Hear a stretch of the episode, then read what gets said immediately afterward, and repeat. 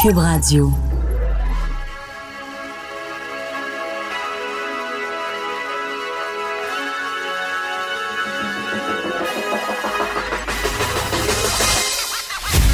Jonathan Trudeau. Joe, Trudeau et Maude Boutet. Franchement dit. Cube, Cube Radio. Hey, bon mercredi aujourd'hui, on est le 18 septembre 2019. Ça Ok, très, très, très de bonne humeur. Ah non, mais c'est notre collègue Max Lacrosse qui me parle, euh, qui me parlait avant d'entrer en onde. puis je- je- on- Max me rappelait. Tu sais, je fais, une- je fais un peu une fixation sur notre euh, identification sonore, là, Ouais. où euh, on nous nomme tous. Tu sais, Maud Boutet, Ouais, puis Jonathan t'as Trudeau, Master, Jean Martineau, Master. Bugarici! ouais, c'est un peu. C'est vrai, c'est intense, ça. Moi, je pense que lui, à chaque fois qu'il entend notre ID, il fait comme genre. Yeah! Ça fait du bien. là. Ça, c'est moi.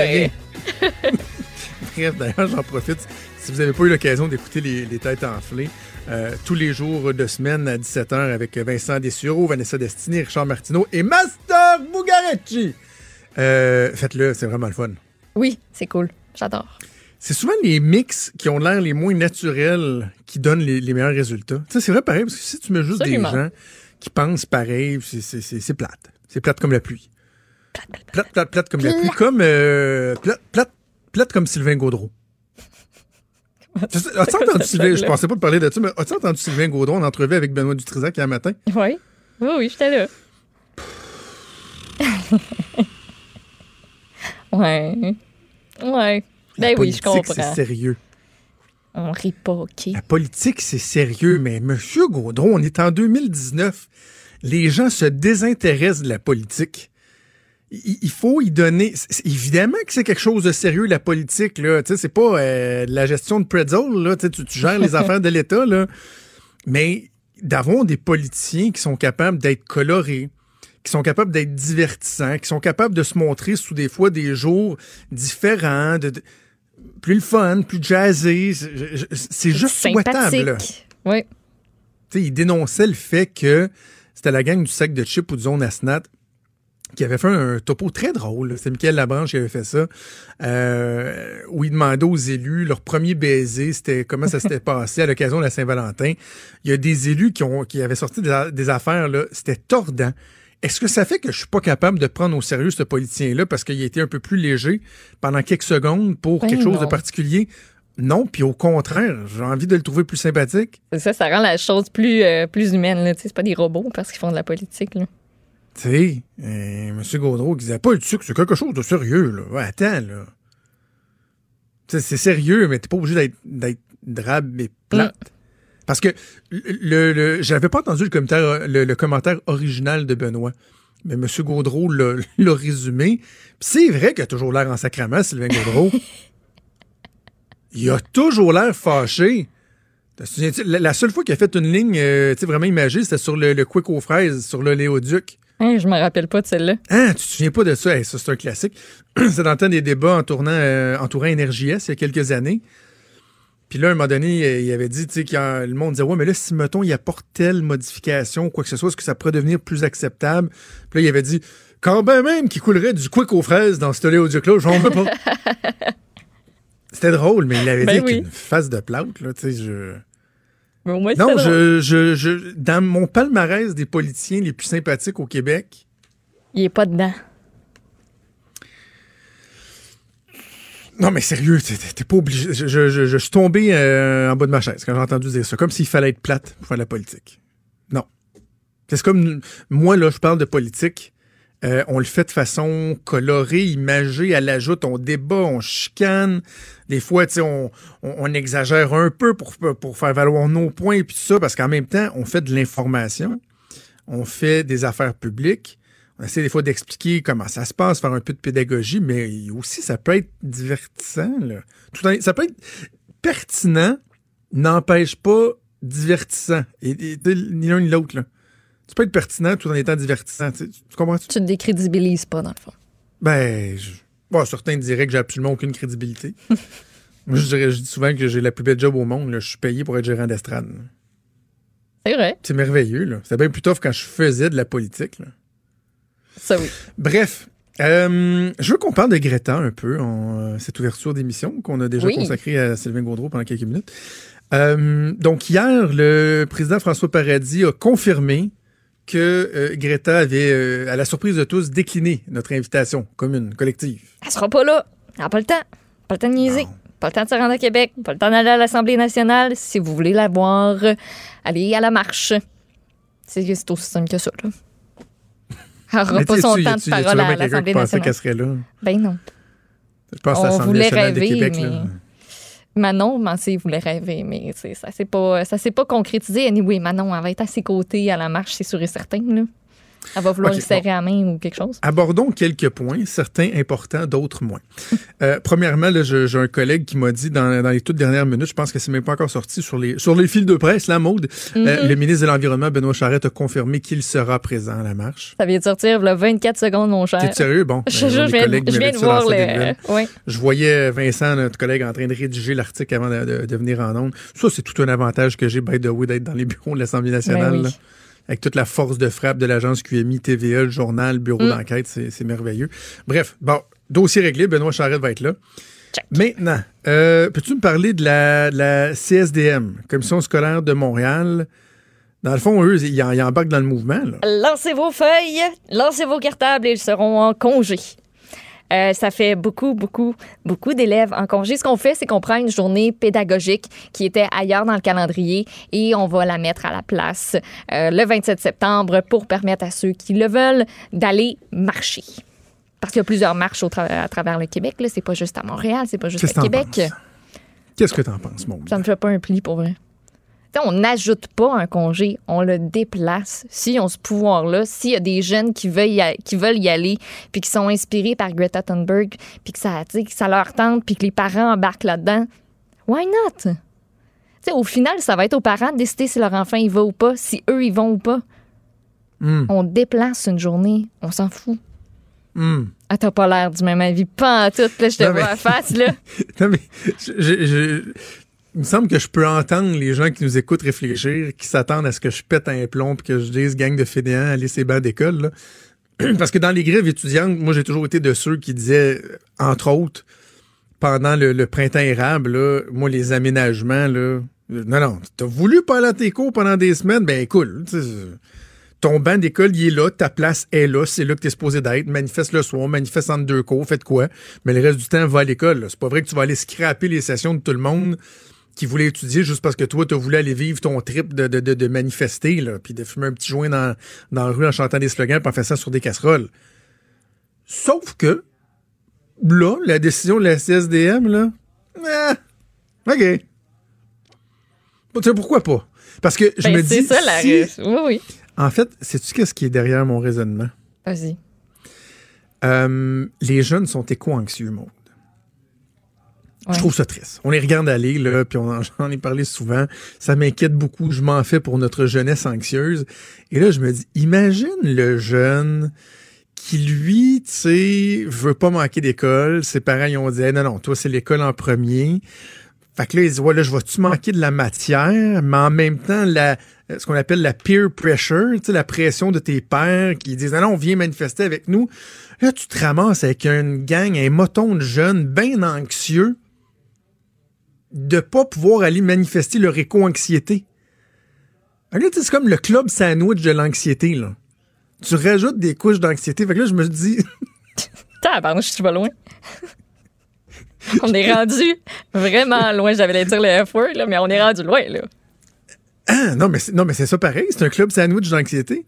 Déjà qu'ils sont anxieux à cause de- du climat. En plus, tu les rends anxieux parce que les autres, moi, je manque-tu l'école, moi, je manque-tu pas l'école, moi, je fais-tu la grève, moi, je fais-tu pas la grève, tu correct de faire la grève, tu pas correct de faire la grève, je vais me faire juger, je fais pas la grève, je vais me faire juger, je fais la grève. Regarde, donne-y sa journée de congé, là. Donne- le mot va être passé pour tout le monde. Aller manifester, c'est une journée, c'est correct.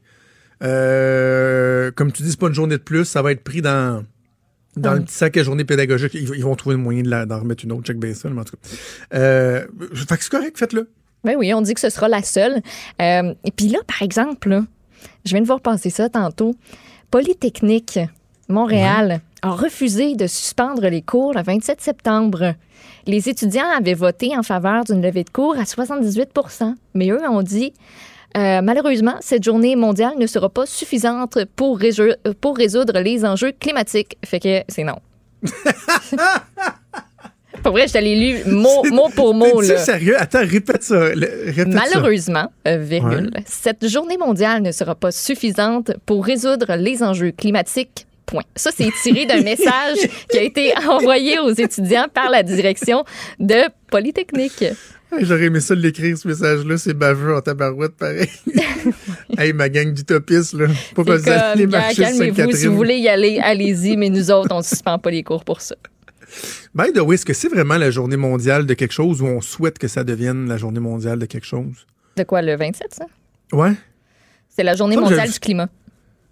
C'est vraiment la journée mondiale du climat? C'est la journée mondiale du climat. Bon, garde. Puis ça s'inscrit dans euh, la démarche pour que les vendredis soient consacrés. euh, a des marches pour le climat, là, parce que c'est ça que Greta Thunberg fait depuis un bon bout. Là. Elle, chaque vendredi, c'est son jour de manifestation. OK. Dernier truc à aborder au sujet de, de- de la manifestation, la présence de Greta Thunberg. Si on croise Greta Thunberg, est-ce qu'on lui fait un fist bump à la Barack Obama? Parce que là, il y a une photo qui fait le tour du monde. Je veux vidéo. que tu me parles de la photo, mais surtout, surtout, Maude, du questionnement existentiel que ce- cette photo engendre euh, chez toi. Parce que c'est pas juste une photo, c'est une vidéo. Là. On le voit clairement parce que Ah, j'ai juste vu Greta. la photo, moi. Oui, il y a une vidéo avec ça. Greta euh, a été reçue à Washington par Barack Obama, donc la Obama Foundation, qui est créée par M. Obama et sa femme, euh, l'organisation qui ont invité Greta à venir faire un tour chez eux. Parce que c'est l'une des plus grandes défenseurs de notre planète, je cite euh, Barack Obama, et il a dit Oh Toi et moi, là, on forme une équipe. Et là, de lui présenter son point, puis de dire Tu connais-tu ça, toi, un fist bump? Puis là, elle est comme un petit peu hésitante, hésitante puis là, Y a-tu dit ça? elle frappe, puis là, elle est comme Lui explose, elle, elle explose pas. Fait que là, est-ce que quand on fait un fist bump, donc qu'on se cogne les, euh, les points Une jointure à jointure. ouais, jointure à jointure, est-ce que quand on relâche, on explose ou pas? T'exploses-tu ou Si on t'exploses pas? ouvre la main. Exploser étant, ouais, c'est ça, ouvrir la main. Je te laisse te commettre. Est-ce qu'on a, est-ce que tu exploses ou tu Ah, on exploses pas? explose, on explose. Moi, je, je te dirai ceci. euh, je, je suis ferme. C'est sans appel, là. Il n'y a, pas de discussion possible. Non seulement il faut exploser, Ben, mais il oui, faut faire le bruit d'explosion aussi. tu sais, faut que tu Tu- tu recules un peu ta main, là, faut... Ouais, ouais, il Faut y qu'il y a ait un ça. petit recul, là, un petit. euh, Ouais. Sais-tu quoi? Moi, j'ai pas fait un fist bump à Barack Obama, mais euh, ça s'est ça s'est passé avec François Legault, notre premier ministre, et on l'a en vidéo en plus. T'es-tu sérieux? T'as fait un fist bump au PM? C'est pas moi qui ai initié ça. C'est pas moi. C'est lui? C'est lui, parce qu'il y avait le rhume. Fait que, tu sais, moi, je suis Oui. comme venue pour me présenter, puis te donner la main, dire euh, salut, tu sais, bonjour, bienvenue chez nous à Cube Radio. Puis là, lui, de me faire comme mettre le point direct, puis dire hey non j'ai le rhume puis là moi, ça m'a comme tout déstabilisé puis là j'ai j'ai fist bump avec François Legault il a fait ça avec tout le monde mais moi j'ai comme explosé lui il a pas explosé T'as-tu explosé? Ah, j'ai gênant. explosé ben oui mais pas lui fait que Lui, il a pas explosé. Ben j'ai- monsieur le j'ai- premier ministre. j'ai pas osé tu sais y en parler là mais si tu veux Ouais. être cool faut Ben, c'est ça. Il, il voudrait. OK. Mais euh, moi, je pense que le fist bump, c'est la, la- la poignée de main du futur. Avec les bactéries, Ouais. l'obsession pour le purel, puis tout ça. on là. se touche la jointure de ça plus en plus, le, le fist bump, là. Puis, tu sais, moi, avec euh, mon, mon fils dans les Ben, sports, là, écoute. entre les joueurs, les coachs, tout le pac, pac, pac. Peut-être que si bump. Justin Trudeau avait fait ça avec Bianca Andreescu, il n'y en aurait pas eu de controverse. Un petit fist bump, tout est réglé. Ouais, mais là, il y a des gens qui auraient dit son fist bump, il aurait pas fallu vraiment qu'il se touche pour de vrai, poignet à poignet. Il aurait fallu qu'il arrête juste avant. Parce que des poignets, c'est sexy, là. C'est sexy, des jointures, c'est sexy. Des jointures. ah. Moi, je suis pas un bump, mais je veux juste rappeler que j'ai fait une euh, la bro handshake avec Marcus Mumford. Ben oui, c'est vrai. C'est vrai. Centre Bell, dernier rappelle, ben passage oui. de Mumford Son, alors qu'il se dans la foule. ça. Il faisait des, des poignets à poignets avec les gens comme ça, mais en arrivant à côté de moi, il m'a vraiment donné la bro handshake, là, main dans la main, avec euh, un bon 2-3 là, en avant, en arrière, Ah ouais, hein? en chantant puis en continuant. J'ai presque tombé sans connaissance. Ma blonde qui m'avait dit, tu sais qu'un jour, il tu te laves les mains. Ça Finalement. n'a pas été fait ce jour. Bref, Hey, alors voilà, c'était c'était nos, nos, J'étais en nos train de penser à ça. J'ai déjà eu un autre débat de fist bump avec, euh, je pense que c'était ah, c'était Michel Barrette. J'y ai appris à exploser. Non, mais il faut exploser. Ben oui, hey, non, mais on se part une collection de fist bump puis d'exploser. Tu sais, Tu si, on si- arrête, si tu veux que ça, connecte, plus, il faut, euh, il faut exploser. Euh, D'ailleurs, je me demande. Ça, Oui, c'est une grosse question ce matin. C'est un gros débat. Oui. On avait Non, comme mais tu pas sais, le on choix, passe tu le temps à parler des choses sérieuses aussi. Il faut des fois parler de choses moins sérieuses. c'est une chose sérieuse. Je me demande si euh, j'ai la chance un jour de rencontrer Céline Dion. Peut-être demain, parce que demain, je vais être au Centre Vidéotron pour voir la deuxième, euh, la deuxième édition de son spectacle. Première, euh, première représentation, c'est ce soir. Est-ce que je pourrais faire un fist bump avec Céline Dion? Hey, non, moi, je donnerais une pas. grosse colle et je ferais comme salut. Je te demande- hey, bouge pas. J'aurais l'air d'une sacrée folle, là, mais Ouais? m'en fous. M'en fous. OK. Ah, ben, Hey, bouge pas, on parle de Céline Dion dans quelques secondes. Vous écoutez Franchement dit. Alors, je le disais, c'est ce soir au Centre Vidéotron que Céline Dion va entamer sa nouvelle tournée Courage ou Courage. Elle a accordé euh, des entrevues. On voit le résultat de ça, entre autres, dans le Journal de Québec le Journal de Montréal. C'est Marc-André Lemieux, le collègue du journal, qui a eu la chance de s'entretenir avec elle. Il est au bout du fil. Salut Marc-André. Salut. Marc-André, je, je suis curieux, toi, dans ta carrière, est-ce que c'était la première fois que tu avais l'occasion de, de- de faire une entrevue avec Céline Dion? Non, non, c'était pas la première fois, mais juste, juste pour revenir ce que, ce que, ce que vous disiez avant, euh, Céline Dion ne fait pas de, de, de fist bump. Non. Elle fait des coups de bump. Ah, ouais. Ah, fais-tu des coudes? oui, oui. Oui, quand, quand c'est présenté euh, aux journalistes, euh, c'était, c'est- ça y allait par le coude. Ah, c'est comme touche-moi pas, on va juste se Non, toucher. non, non, mais sinon, c'est pas vrai. C'est en vogue aussi, le, Ah, ouais. le coup de bombe. Ah, Puis j'imagine qu'elle aussi, justement, à l'aube de, de, de, d'une nouvelle tournée, d'attraper des, euh, des bactéries, surtout avec la voix et tout ça. Non, non, je, je, Mais- je comprends. Mais on Mais est c'est tous la- dans notre coude d'habitude, là. C'est c'est- dangereux. Cela dit, elle a été hyper généreuse aussi avec euh, ben, avec les journalistes qui voulaient prendre des photos euh, des photos avec elle. Euh, ensuite, elle a pris euh, des photos là, euh, plus que coude à coude avec euh, chacun des journalistes. Donc, c'était pas nécessairement pour les germes. C'était c'était du coup de pomme. OK, Marc-André, euh, on va parler de, de Céline, de sa tournée, de, des réponses qu'elle a fournies, mais moi, j'ai une curiosité sur comment ça se passe, faire une entrevue avec Céline Dion. Tu sais, en quoi c'est différent de faire une entrevue pour, pour un journaliste comme toi avec euh, n'importe quel autre artiste versus l'artiste la plus populaire féminine de toute l'histoire, la diva des divas. Est-ce qu'il y, a un caractère particulier? Comment ça se passe? Ça se passe, euh, euh, ce qui est de la méta- pour ce qui est de la mécanique, ça se passe Oui. exactement comme euh, toutes les autres entrevues. Il n'y a pas de, il y a pas son, y a pas son équipe qui l'entoure, qui qui euh, qui attend de voir qu'est-ce qu'elle va dire, puis bon, qui te met des bâtons dans les roues. Pas du tout. Euh, Céline Dion est très libre de dire ce qu'elle veut et euh, est très très indépendante. La chose par contre, chaque artiste a ses particularités et ça, je l'ai appris dans ma première entrevue avec Céline Dion, qui date bon, quand même de plusieurs années. Céline Dion, on, on peut pas arriver en entrevue puis lui demander juste comment ça va. Parce qu'on s'entend, euh, on a un temps limite d'entrevue. Supposons que j'ai 20 minutes avec Céline Dion et la, si ma première question, juste pour, bon, en- guise d'introduction, je demande comment ça va, Ouais. je sais qu'elle va parler non-stop pendant au moins 5 minutes. Céline Dion, c'est un moulin à parole. C'est qu'il faut vraiment avoir des questions précises parce que Céline, elle est très, très généreuse. Elle parle, elle parle, elle parle. Donc, euh, si on a, si on a, si j'ai 10 questions dont je veux les réponses, ben, il faut que je m'assure, il faut que je m'assure que ce soit des questions précises. C'est un peu ça la particularité de Céline Dion. Puis en plus, même- excuse, en plus au travers de ça, elle pose toujours la note là, durant ses entrevues. là. Moi, ça m'é- ça m'énerve un petit peu, là, mais elle part sur une réponse, puis là, ça vire en chanson. là. T'es comme, mais je veux juste ma réponse.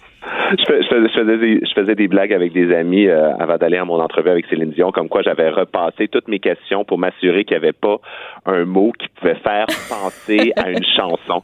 Euh, mais cela dit, non, elle, elle, elle a pas fait ça. Elle, elle a fait ça à quelques reprises, mais pas autant que dans des que dans des entrevues télévisées il y a quelques années. Je me souviens que il y a quelques années, c'était c'était du non-stop, c'était comme le jukebox partait puis euh, puis ça ça arrêtait pas. Euh, mais là non, elle s'en est tenue juste à deux trois chansons là. J'ai souvent l'im- l'impression quand on voit Céline Dion en entrevue de, au travers le temps, Marc-André, que on dirait qu'il y a comme différentes facettes de sa personnalité, différents visages de Céline Dion. Tu sais, je me suis d'avoir des entrevues où elle est très, très, très philosophique, parle tout bas, euh, euh, c'est très intense. Et il y a les autres entrevues où là, tu sais, bon, elle, chante, elle, est all over the place, comme on dit. Est-ce qu'il y y a- une de, de ces facettes-là qui est la véritable Céline ou c'est vraiment un tout et que selon les circonstances, selon l'ambiance, c'est différentes facettes de de- d'elle qu'on va voir euh, prendre, prendre, euh, prendre la place?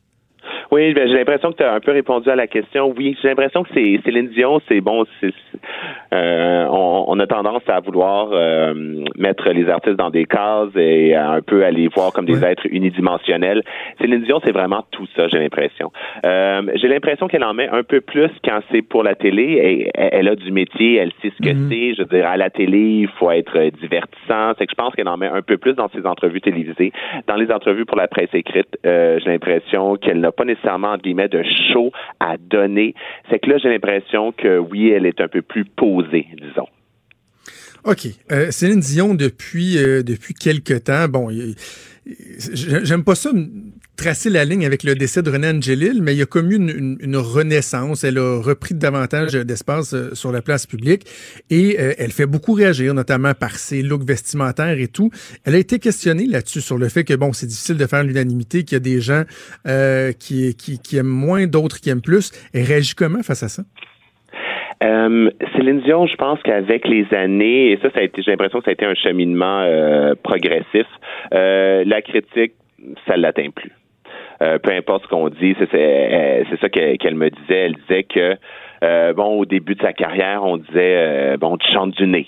Fait que là, elle est allée, allée suivre des cours, des cours de chant. Ensuite, on lui a dit oui, mais tu apprends tes textes en tes chansons par cœur. Donc, elle était comme oui, mais j'avais 12 ans, je veux dire, c'est certain que je savais pas comment, comment parler devant une foule. Donc euh, oui, j'apprenais mes textes par cœur. On l'a critiqué comme ça un peu à toutes les étapes de sa carrière. Et maintenant, vraiment, ce qu'elle dit, elle dit, écoutez, je fais ça depuis l'âge de 12 ans. J'ai l'habitude. Euh, elle disait que euh, mon dernier album, si les gens l'aiment pas, mon nouveau spectacle, si les gens l'aiment pas, moi, ce que je sais, c'est que j'ai eu du plaisir à les monter. Et je pense que ça représente vraiment la nouvelle attitude de Céline. On a beaucoup parlé de ses vêtements au cours des dernières années c'est un peu la même chose. Euh, elle se fait plaisir, ça fait parler. Si vous aimez pas ça, c'est pas grave. Elle disait que René et sa mère découpaient tout ce qui s'écrivait à son sujet. Elle, elle le fait pas. Eh non, mais ça devait en faire des choses à découper, pareil. Hein? Je pense que oui. Mais euh, et, c'est le premier album, donc première série de spectacles qu'elle fait depuis le décès de René Angelil, particulièrement pour ce qui est de, la préparation de l'album.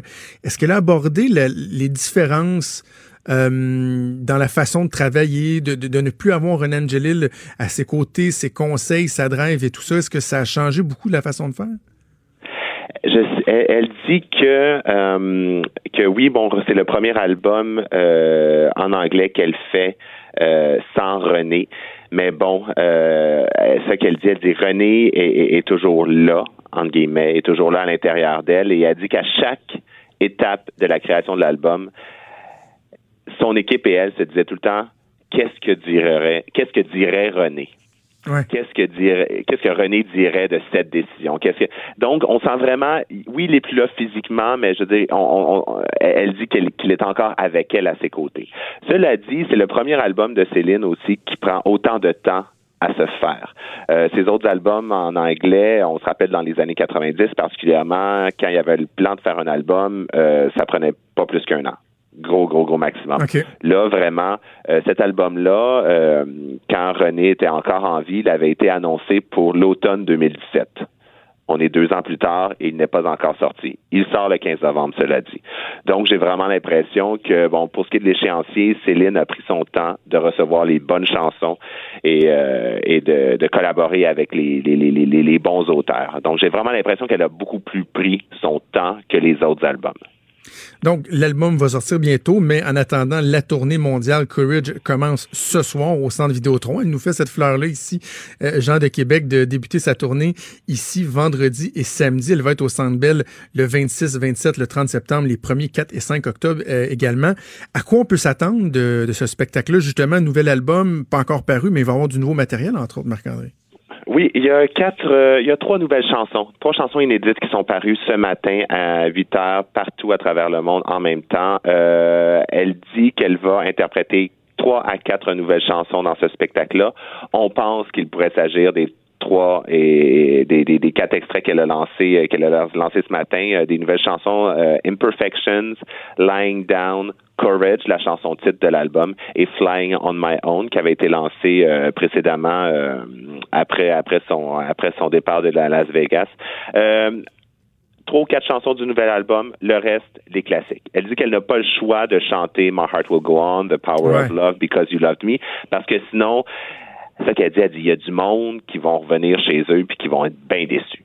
Euh, elle dit que c'est un joyeux problème à avoir. Elle dit qu'il y a certains artistes qui passent leur carrière à avoir, euh, à chercher une chanson que les gens vont vraiment vouloir l'entendre chanter. Elle, elle en a plusieurs. C'est, un, c'est, un cadeau. Euh, nouvelle, nou- nouveau costume de scène, nouvelle scène, euh, un tout nouveau spectacle. J'ai pas l'impression qu'il y a des danseurs, ça, euh, dans sa dernière tournée mondiale, Taking Chances euh, World Tour en 2008, qu'il y avait des danseurs. J'ai pas l'impression qu'il y en a dans cette tournée-là. Mais on va vraiment avoir les réponses ce soir. Céline Dion, quand je l'ai rencontrée, c'était il y a deux semaines. Le spectacle était encore en train de se monter. Euh, il était pas peaufiné, il était pas finalisé. Euh, donc, j'ai vraiment l'impression que ceux qui assisteront ce soir au Centre Vidéotron à Québec au spectacle vont avoir les réponses avant moi. ben Marc-André, merci beaucoup d'avoir partagé ça avec ça. Avec, euh, ouais, d'avoir partagé ça avec nous aujourd'hui. Merci. Je suis tout de suite stressé. Je m'en vais voir Céline Dion vendredi pour la première fois de ma vie. J'en perds, euh, j'en perds mes mots. Merci Marc-André. Merci. Euh, Maude, justement, Ouais. Marc-André parlait des, des nouveaux extraits qui sont euh, parus ce matin à 8 heures. On, a, on peut en écouter des petits bouts, on a de ça? Ben oui, on va commencer avec euh, ben celle qui porte le même titre que son album. C'est une ballade qui évoque entre autres l'absence de René Angélil, Courage. I'm staring in the face of something new. You're all I got to hold on to. So courage, don't you dare fail me now. Cause it's not easy when you're not. Moi, j'ai commis des petits frissons à ma première bon. écoute. Ouais, puis là, tu sais, c'est vraiment C'est rare, moi, minimaliste. qu'un qu'un air, dès le, le- le- la première écoute, vient euh, tu sais, me chercher. Puis là, ça, je- j'aurais continué à l'écouter. Ouais, très, très bon. piano-voix pour commencer. Puis après ça, à un moment donné, il y a des violons. Il y a des violons qui sortent. Regarde, on les entend là. Ça part. Non, peut-être pas. En tout cas, à un moment donné, euh, il y a du violon. Après ça, on peut écouter peut-être euh, Lying Down. Peut-être. I found me, I found faith, I found trust. You can take this from me. Quelle voix! Moi, je- capoté. je- j'en démarre pas. La voix de Céline Dion, pour moi, elle est à son plus pur en anglais. En Oui. français, il y a un petit côté plus euh, nasillard, là, qui, qui, qui, des fois... mm, Mais en français, c'est la plus belle voix. Puis cette chanson-là, En il y, a anglais, des, euh, il y a des belles montées, puis euh, on comprend tout justement tout l'ampleur euh, de, de sa voix. Puis moi, je la chanterais au karaoké, celle-là. là. Oui, Sans hésitation. Ah ouais. Ah, moi, j'oserais pas. J'oserais, j'oserais. Euh, puis finalement, Peut-être un ben, dernier extrait pour euh, partir en pause. oui, on va terminer avec Imperfections. Cause I got my own imperfections. C'est ma préférée. I got my own Très rythmé. Ah oui, ça fait même euh, danser. Bon. Hey, Max, Ah monte ouais. le son un peu, puis on va en pause. Yeah, I got my own. I got my own. Hold on. Not trying to put you on. Merci, c'était vraiment délicieux. Vous reviendrez, là. Ah oui, vraiment, bye. vraiment bon. Merci. Faites attention à Ah vous oui. autres. OK, salut, à la prochaine. Votre auto, c'est un espace où vous pouvez être vous-même. Hey, c'était pas mangeable comme repas. Elle mérite d'être bien protégée et vous méritez d'être bien accompagné. Trouvez la protection la mieux adaptée à votre auto avec Desjardins Assurance et obtenez une soumission en quelques clics sur desjardins.com.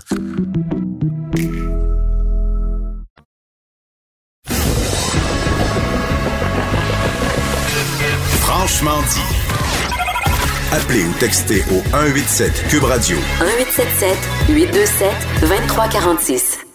On parle évidemment toujours plus euh, des enjeux touchant le réchauffement climatique, l'environnement euh, et aussi des prévisions hein, qui sont faites à long terme et qui peuvent être fort inquiétantes. Et là, il y a une centaine de chercheurs et d'ingénieurs français, notamment du Centre national de la recherche scientifique, le CNRS, qui ont fourni des nouveaux modèles climatiques.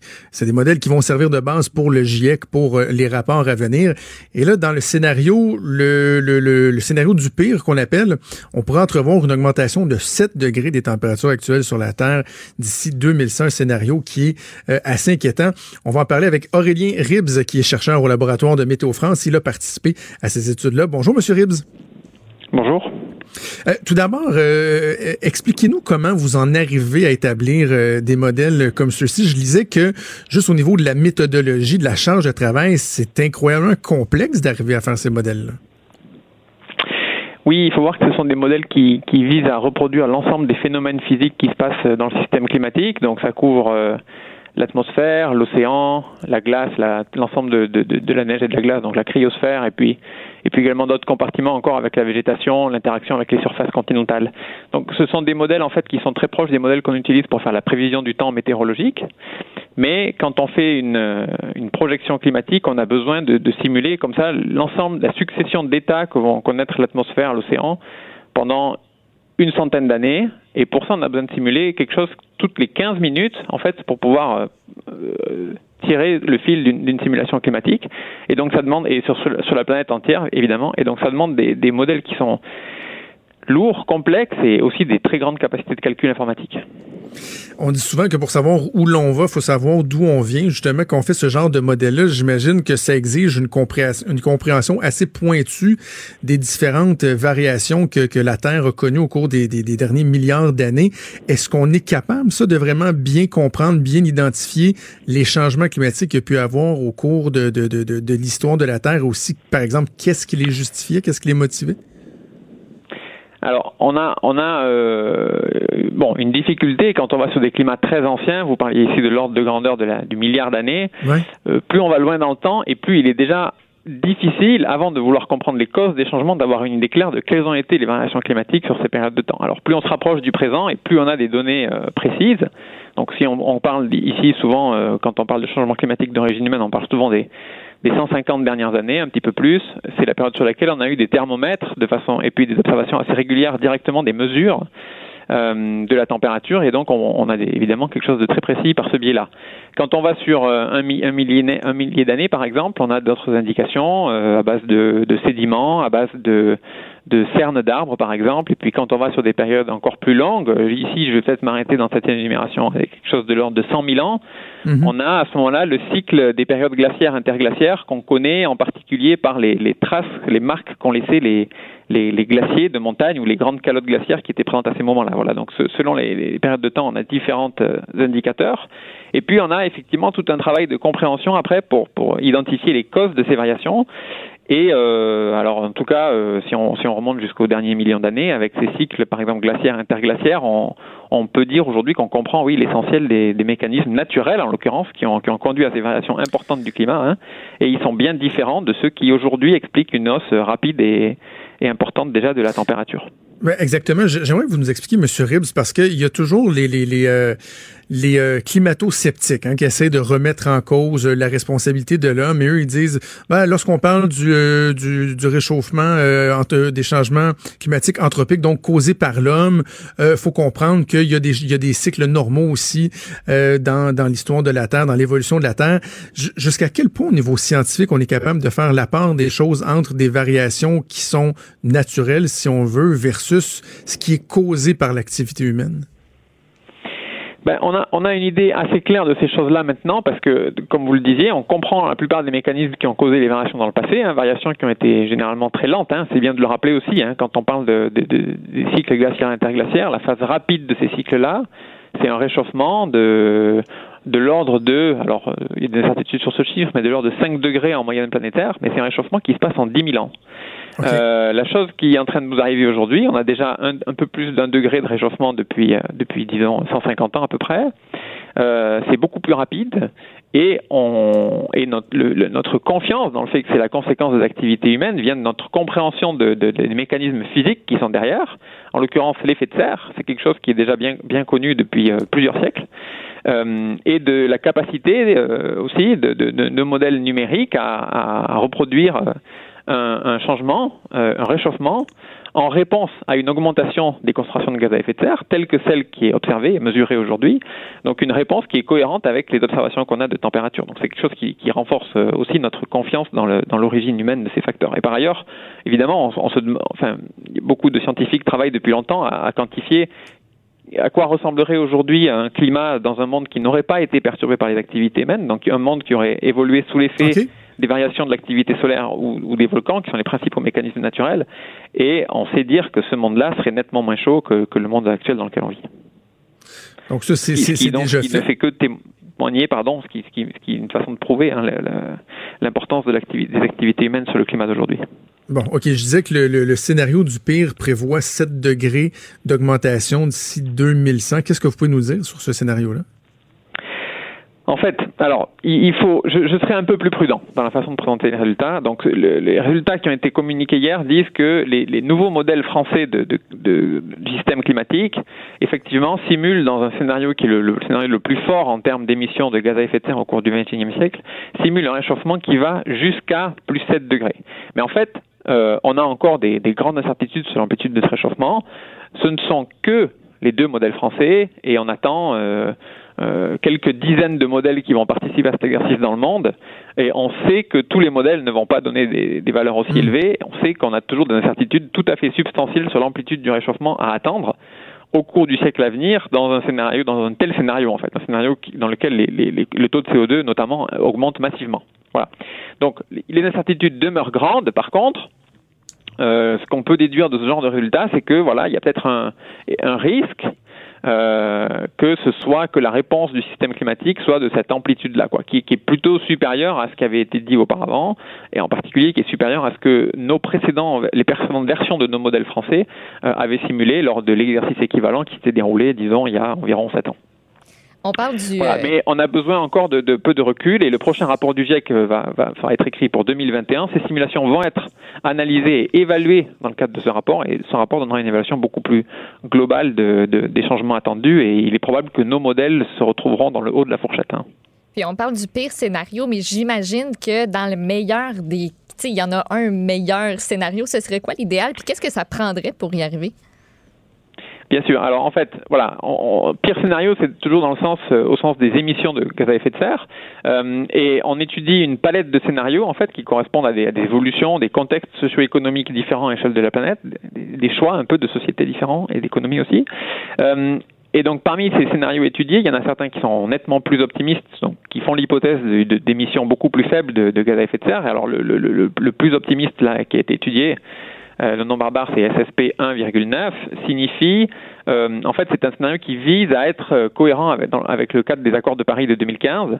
Donc on, vise une réduction à échelle planétaire, hein, une réduction très prochaine des émissions de gaz à effet de serre qui réduisent à un rythme élevé pour arriver à zéro à peu près vers 2060. Et puis dans la deuxième moitié du, 20e, du 21e siècle, pardon, on, on a à ce moment-là des émissions négatives, c'est-à-dire on fait l'hypothèse qu'on aura trouvé une technique euh, on a des pistes aujourd'hui, mais pas de choses qui marchent de façon vraiment euh, à grande échelle. Une technique pour capturer le carbone, le CO2 qui est dans l'atmosphère et pouvoir le stocker durablement quelque part.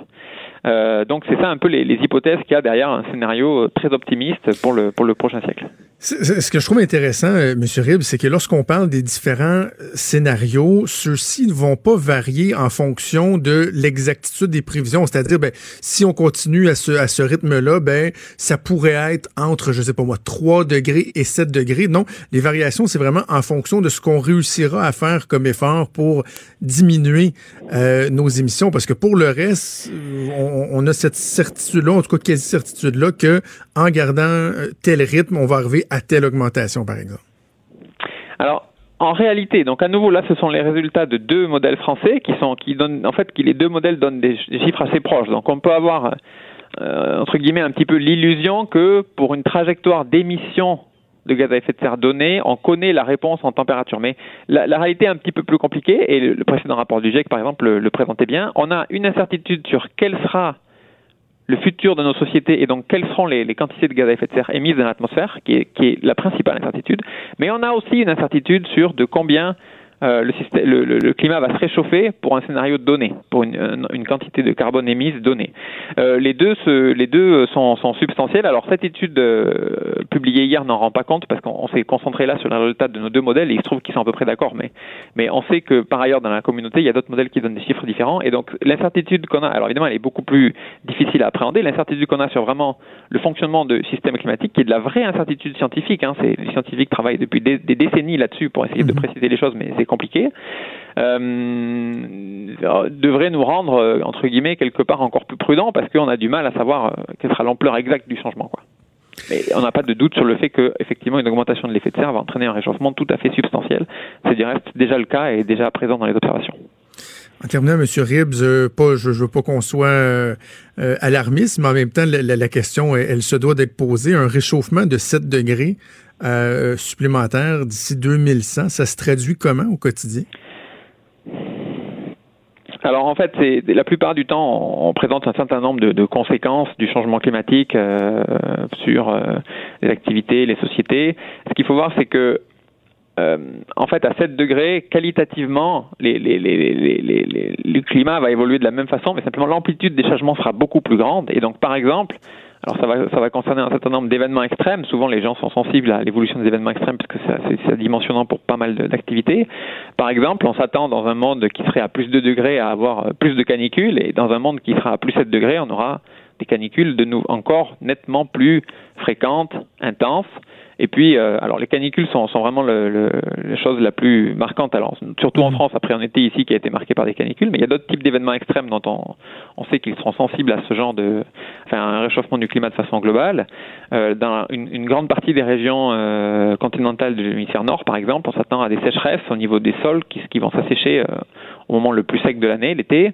Euh, et puis également, on a d'autres résultats récemment sur euh, un peu l'intensification des événements de forte précipitation, qui sont des, aussi des événements extrêmes dont on pense qu'ils vont, se renforcer dans un grand nombre de régions euh, dans un climat plus chaud. Donc ce genre de choses-là, en fait, à mesure qu'on augmente euh, le, réchauffement climatique global, eh ben, tous ces événements-là vont certainement également s'intensifier proportionnellement. Donc c'est sûr qu'un monde à plus 7 degrés n'est pas, pas nécessairement le plus désirable.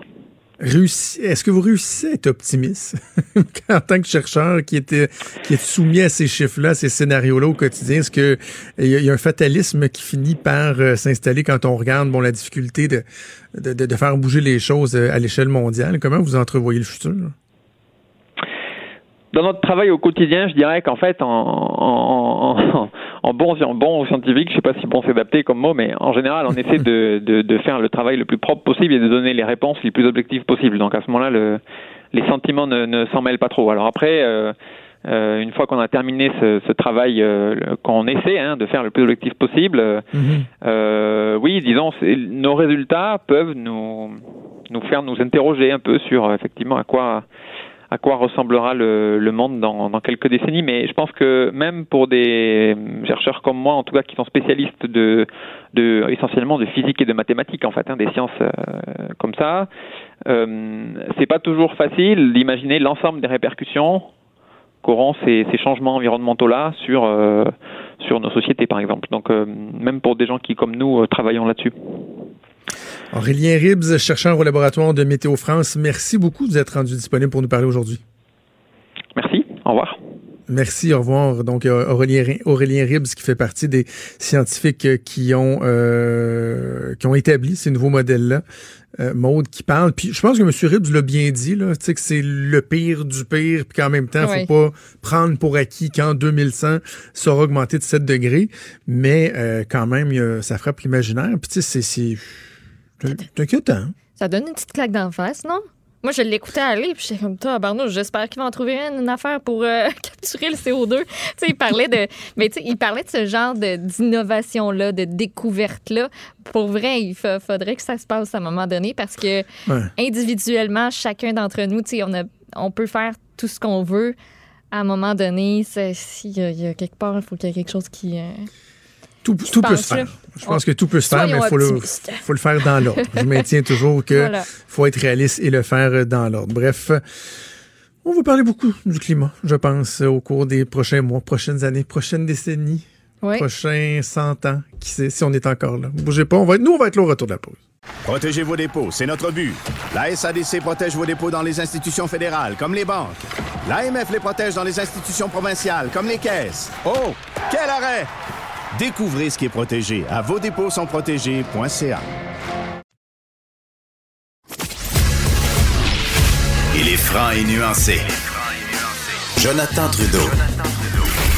La politique lui coule dans les veines. Vous écoutez Franchement dit. Comme à chaque semaine, on parle économie avec le chroniqueur au Journal de Québec, Journal de Montréal, Jean-Denis Garon. Salut Jean-Denis. Salut, ça va? Oui, ça va bien. Écoute, ce que j'aime de nos échanges, c'est que, tu sais, des fois, tu as des chroniques où la personne va venir parler, puis là, tu, tu l'écoutes, puis tu laisses aller, mais c'est pas rare que tu abordes des sujets pour lesquels on n'a pas exactement le même avis et on est capable de débattre en tout respect. C'est merveilleux. C'est le cas euh, par rapport à ta chronique sur, euh, sur SNC Lavalin que tu as publié un peu plus tôt cette semaine. Ben oui, puis euh, tu, tu parles du fait qu'on n'est peut-être pas du même avis, mais euh, c'est sûr que quand on écrit un nombre limité de mots, euh, on peut pas se perdre dans le détail. Mais dans Ouais. le fond, ce que j'ai écrit sur SNC Lavalin, c'est un appel à la modération. Hein. C'est pas une défense de l'entreprise, c'est pas une défense de ses actions, c'est pas une défense du comportement qui a violé les règles éthiques du premier ministre Trudeau. C'est vraiment un appel à la modération parce que tout en voulant faire payer l'entreprise pour les crimes qu'elle a commis, puis on en reparlera, euh, il faut faire attention sur les conséquences humaines que ça va avoir parce que Oui. si on s'acharne trop sur SNC, ça va devenir éventuellement impossible de lui permettre d'avoir un accord de réparation, politiquement impossible. Et à la fin, ça va être des pères, des mères de famille, des employés qui vont payer. Alors, c'est vraiment plus un appel à la modération qu'une défense de qui que ce soit. Euh, euh, abordons cette question-là sur les conséquences humaines parce que depuis euh, depuis l'hiver dernier, depuis que la crise a éclaté, le scandale politique a éclaté, la question a souvent été au, autour de la protection la protection des emplois. Et je t'écoutais parler, puis je, faisais le lien avec ce qu'on disait la semaine dernière sur les médecins. Tu, tu disais, on parle, on parle souvent de la mobilité des médecins, que si on baisse leur salaire, ils risquent de s'en aller. Ben, c'est un peu la même logique pour les ingénieurs, pour SNC-Lavalin. On dit, ben là, si on s'achante trop sur SNC-Lavalin, euh, on va perdre ces emplois-là, l'expertise va déménager ou quoi que ce soit.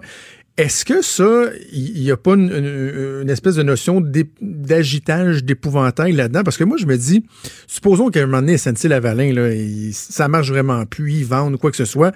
Notre expertise, le génie québécois, c'est pas SNC-Lavalin, c'est les gens qui sont à l'intérieur de SNC-Lavalin. Est-ce qu'on maintiendrait pas cette expertise-là? Bon, d'abord, la première question avec SNC, c'est que si on la laisse tomber, si on accepte qu'elle n'est pas, euh, pour parler bon français, too big to fail, euh, on va créer un précédent qui va pouvoir se répercuter éventuellement sur d'autres entreprises. On va rendre impossible aussi la, la- la possibilité d'accord de réparation pour d'autres entreprises. Je pense que ça, c'est sous-estimé. La deuxième chose, c'est qu'effectivement, il y a des ingénieurs, il y a du staff euh, qui vont pouvoir se relocaliser et continuer à pratiquer le génie. Mais il faut bien comprendre que SNC, au Québec, c'est 4500 employés, dont 1000 ingénieurs. Et euh, une des raisons qui font que c'est aussi gros, c'est que le siège social est ici. Alors, un des éléments qu'on doit considérer dans l'équation, c'est la préservation des sièges sociaux. Si un jour on détruit SNC Lavalin, évidemment, SNC a des actifs, a des contrats, a des clients, euh, on pourrait mettre à risque la survie du siège social à Montréal et c'est en soi un problème. Ça, c'est le premier aspect. Le deuxième, c'est qu'on pourrait déstabiliser le marché du génie, mais il faut comprendre qu'il n'y a pas juste des emplois là-dedans. Il y a du capital public. là. Quand vous regardez euh, les principaux actionnaires des SNC, puis écoutez bien les chiffres, là. le plus gros actionnaire des SNC, c'est la Caisse de dépôt de placement du Québec à presque 20 Presque 20 le deuxième plus gros, c'est RBC, euh, dividende canadien, à 2,75. Et vous allez comprendre que le retraité québécois, le pensionné québécois, y est pour quelque chose. Alors, c'est pas juste une question de on va sauver des jobs, de dire ben, les ingénieurs ne se replaceront pas. C'est de maintenir l'ex- l'expertise, de maintenir le siège social, mais c'est aussi de s'assurer, puis on pourrait expliquer comment ça fonctionne, les accords de réparation, de s'assurer que l'entreprise n'est pas pénalisée pour des crimes commis par des dirigeants de l'entreprise qui n'en font plus partie aujourd'hui, puis qui font eux personnellement l'objet d'accusations criminelles. Et je pense que c'est- important. Alors, c'est beaucoup plus que juste sauver des jobs. On parle des jobs parce que ça gagne des votes, mais c'est beaucoup plus vital que ça dans l'économie du Québec et aussi dans celle du Canada. Mais pour nous, c'est la question des pensions, c'est la question des jobs, c'est la question du siège social. Oui, tu sais que dans euh, le raisonnement que une minorité de gens, dont je suis, ont eu par rapport au fait que SNC-Lavalin devrait faire face à la justice, il y a justement ce sentiment-là que justice n'a pas été rendue en ce qui concerne précisément euh, les dirigeants. Là. Des causes qui ont été abandonnées à cause des délais. Un dirigeant euh, qui regarde Netflix chez eux avec une peine à purger à domicile, les deux pieds sur le pouf, etc. Sais, justement, il y a ce sentiment-là que les gens qui ont fait les les vacheries qui ont été commises par SNC-Lavalin, des fraudes, des pots de vin, etc., que dans les faits, ils ils s'en sortent plutôt bien puis que justice n'a pas nécessairement été rendue. Mais ça, c'est indépendant de toute la saga politique qui a entouré la, la question de SNC-Lavalin. Juste qu'on s'entende. SNC-Lavalin euh, et certains de ses dirigeants font face à des accusations de corruption, notamment, no- notamment de corruption avec le régime de Muammar Kadhafi. Il y a eu des accusations portées en 2015. On parle en 2018 là, d'a- d'accusations qui ont lieu en 2018, pas les actes de financement illégal de partis politiques, etc. Il faut que les gens qui aient commis ça fassent face à la justice. L'erreur qu'on fait, et ce que du côté du Parti conservateur, moi je trouve qu'on s'acharne énormément du, du- du- du côté des conservateurs, c'est que on présente les accords de réparation comme si c'était une permission pour l'entreprise de ne pas faire face à la justice. Alors il faut comprendre une chose. Les entreprises peuvent être reconnues coupables d'actes criminels en vertu du code criminel. Alors, si on les poursuit, il faut porter des accusations. Après ça, c'est des grosses accusations. C'est des gros procès. C'est des choses qui sont longues, qui coûtent cher, dans lesquelles on plaide pas coupable au début, qui durent des années, qui coûtent une fortune et où euh, la présomption d'innocence nous, nous joue parfois de mauvaises surprises. Alors, pour ces types d'entreprises-là, depuis 2018, on peut, si vous voulez, en parallèle au code criminel, demander à l'entreprise, mais c'est à, euh, c'est à la discrétion du procureur, de la procureure générale à l'époque, on peut demander à l'entreprise d'entrer dans une, un accord de réparation. Alors, ce que l'entreprise fait, c'est Ouais. que c'est un peu à plaide coupable, puis elle demande justice, elle se met à genoux. Elle dit voici ce que j'ai fait, voici les faits, voici les documents, etc. Elle s'entend avec le procureur général sur les pénalités, sur les amendes. Ça se fait aux États-Unis. Il y en a 130 en cours de négociation avec le gouvernement fédéral, notamment pour évasion fiscale. Le fisc gagne l'argent parce qu'il ne se perd pas en procédure. Après, si l'accord est accepté par le gouvernement et par l'en- l'entreprise, mais le, si tu veux, le- le gros bouchon, c'est au niveau du gouvernement. Là, ce qu'on fait, c'est qu'on fait l'équivalent dans le système criminel pour les individus d'un plan de réinsertion. On doit mettre des mesures, changer des choses, être sous surveillance. Y a-t-il Si- un agent de probation? ben oui, ben oui, puis c'est le gouvernement. Donc, c'est pas. euh, on présente ces accords-là comme si, ah, ben là, euh, le premier ministre rencontre en cachette l'entreprise, euh, on, signe, on signe une entente, l'entreprise s'en va, elle paye pas. Non, l'entreprise admet sa culpabilité facilite le système. Et ça, c'est des, euh, euh, c'est des procédures qui ont été utilisées ailleurs. Et je dis dans la chronique, dans le Journal de Montréal, dans le Journal de Québec, que ce sont des types d'ententes qui existent aux États-Unis depuis le euh, début des années 90, mais qui se sont mis à être utilisés en 2000. Puis l'histoire que je raconte, c'est la suivante. Vous vous rappelez du scandale Enron? Où euh, bon, euh, les employés avaient perdu leur emploi, avaient perdu leur pension, etc. Et Enron euh, avait un auditeur financier, donc un auditeur comptable, une compagnie de comp- comptabilité qui était Arthur Anderson. Cette compagnie-là a fait face à des accusations.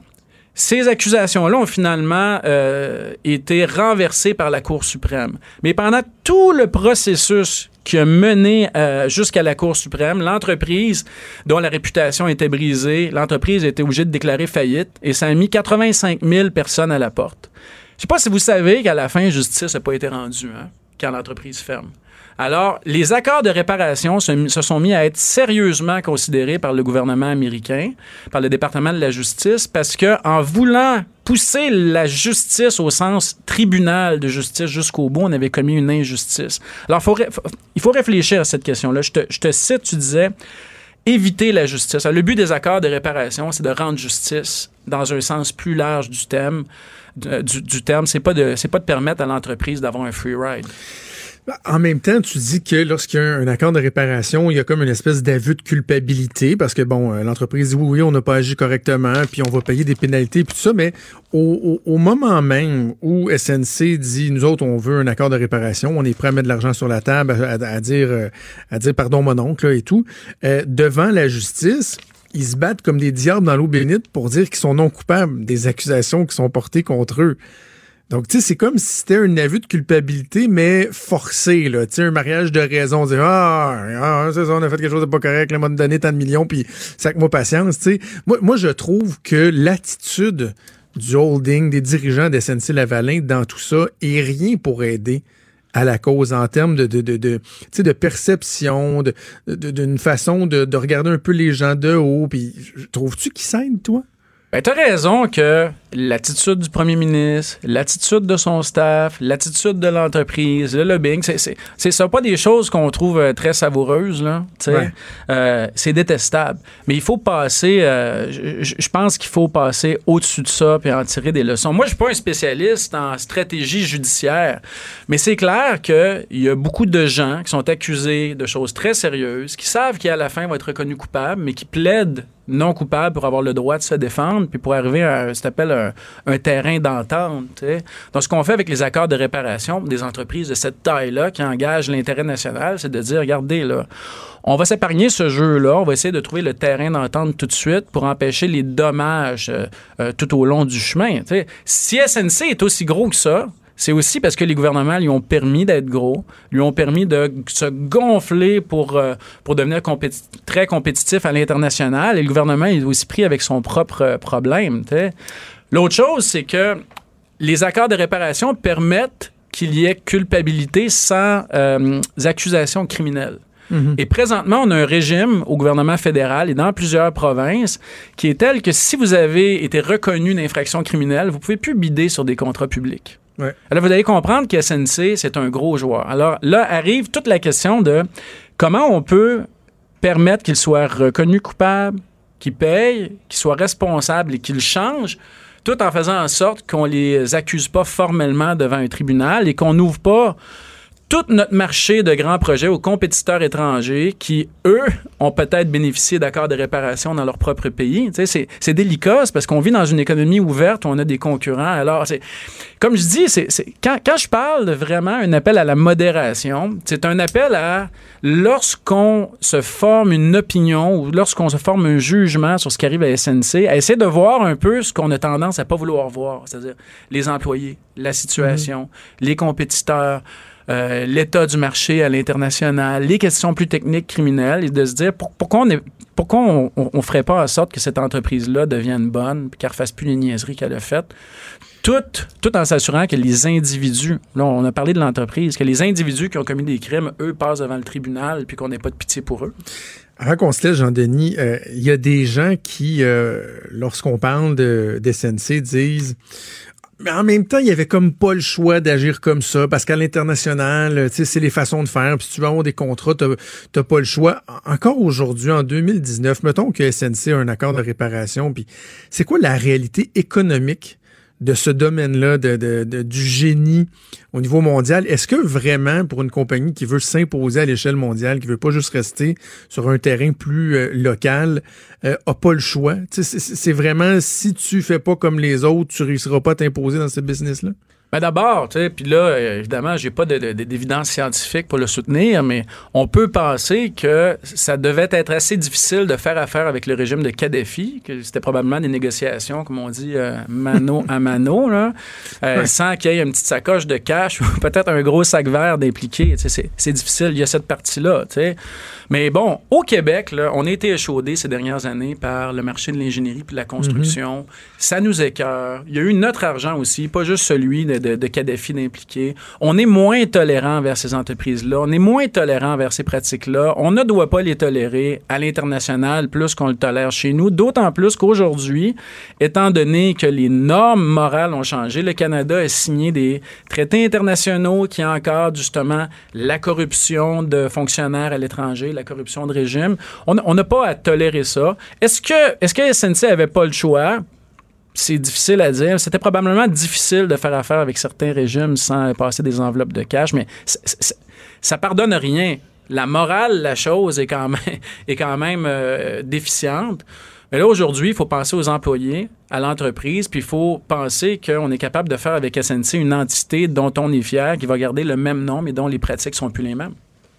Comme toujours, tu apportes d'excellents points. Comme toujours, c'est très agréable de discuter, d'échanger avec toi. On se reparle la semaine prochaine. Bye. Salut. J'accepte avec, euh, avec fierté la direction, les commandes. Non, non, pas les commandes. Votre maison, c'est un espace où vous pouvez être vous-même. J'accepte d'être l'entraîneur-chef des Orignaux Atomes 2B de l'école. Mon amour, moins fort, la petite dame. Ah, excuse, excuse. Tu parles à qui? Elle mérite d'être bien protégée et vous méritez d'être bien accompagnée. Trouvez la protection la mieux adaptée à votre maison avec Desjardins Assurance et obtenez une soumission en quelques clics sur desjardins.com. Franchement dit. Jonathan Trudeau. Et Maude Boutet. Appelez ou textez au 187 Cube Radio. 1877 827 2346. Cube Radio. Cube Radio. Bon, on va faire quelques nouvelles. Parle-moi du prix de l'essence parce que euh, ce qu'on anticipait en début de semaine semble effectivement se, ma- se matérialiser. On est en train d'en manger une sincère. là. Ben oui, puis je vais ouvrir mon euh, Gas Buddy à l'instant. Oh, Euh, Gas Buddy. Ben oui, parce que c'est très, très, très pratique. Euh, ça a augmenté pas mal partout. Ici, à Montréal, euh, je regarde, là, on en trouve encore à 1,23, mais majoritairement, là, c'est 1,29, 1,27. Euh, le prix moyen, on est passé à 1,26. Euh, puis le plus bas, je sais pas c'est où, mais trouvez-moi ça, quelqu'un, 1,13. Euh, c'est, ça, ça ira pas en s'améliorant euh, non plus. À Québec, euh, c'est un petit peu moins pire de ce que j'avais euh, regardé tout à l'heure. Euh, Et je tape Québec City. Évidemment, c'est à cause de tout ce qui s'est passé euh, du côté de l'Arabie Saoudite, euh, Ben les oui. attaques qu'il y a eu en fin de semaine. On s'y attendait euh, que ça allait augmenter. Donc, tu vois, 1,13, 1,12, 1,14 à Québec encore. Le prix moyen, c'est de 1,17. Un aubaine! Fait que chez vous, c'est un petit peu moins pire. Hey, écoute, à ce prix-là, hein, il est un peu plus, puis, puis il donne Allez, la garde. un peu plus, puis. Euh, je veux qu'on parle des CHSLD parce que euh, au cours des derniers mois, bon, on a parlé euh, beaucoup de la, de la situation de, de nos jeunes, de nos enfants. D'ailleurs, on pourrait y revenir. Il y a un excellent papier de, de, de Mylène Moisan sur la fameuse commission sur la protection de la jeunesse, la commission Laurent. Mais les CHSLD, on a l'impression tu sais, qu'au cours des derniers mois, il y a une prise de conscience, il y a une volonté gouvernementale. On va donner plus de ressources, les préposés aux bénéficiaires.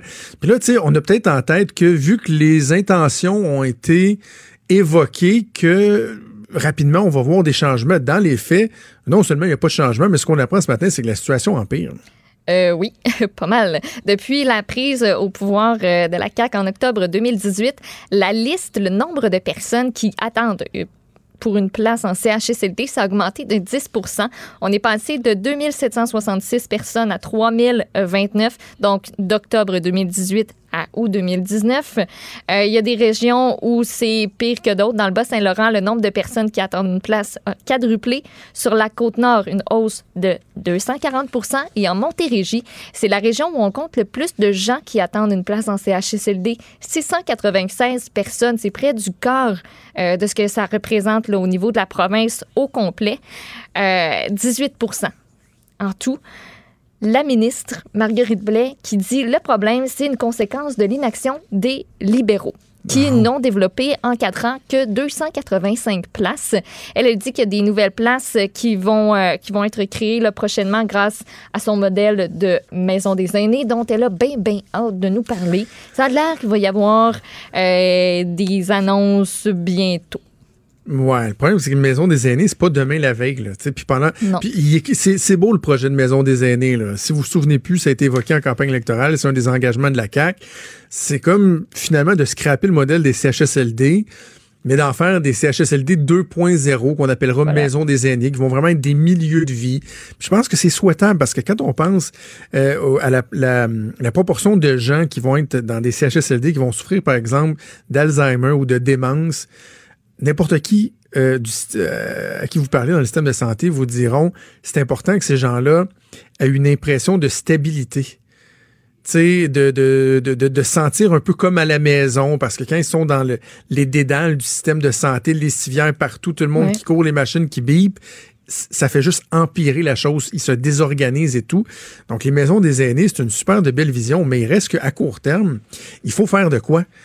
Et là, la situation, elle s'empire. Tu sais, j'ai envie de te dire, Maude, y a-tu quelqu'un, on connaît-tu vraiment des gens qui vont dire, moi, je vais me mettre sur une liste d'attente pour un CHSLD.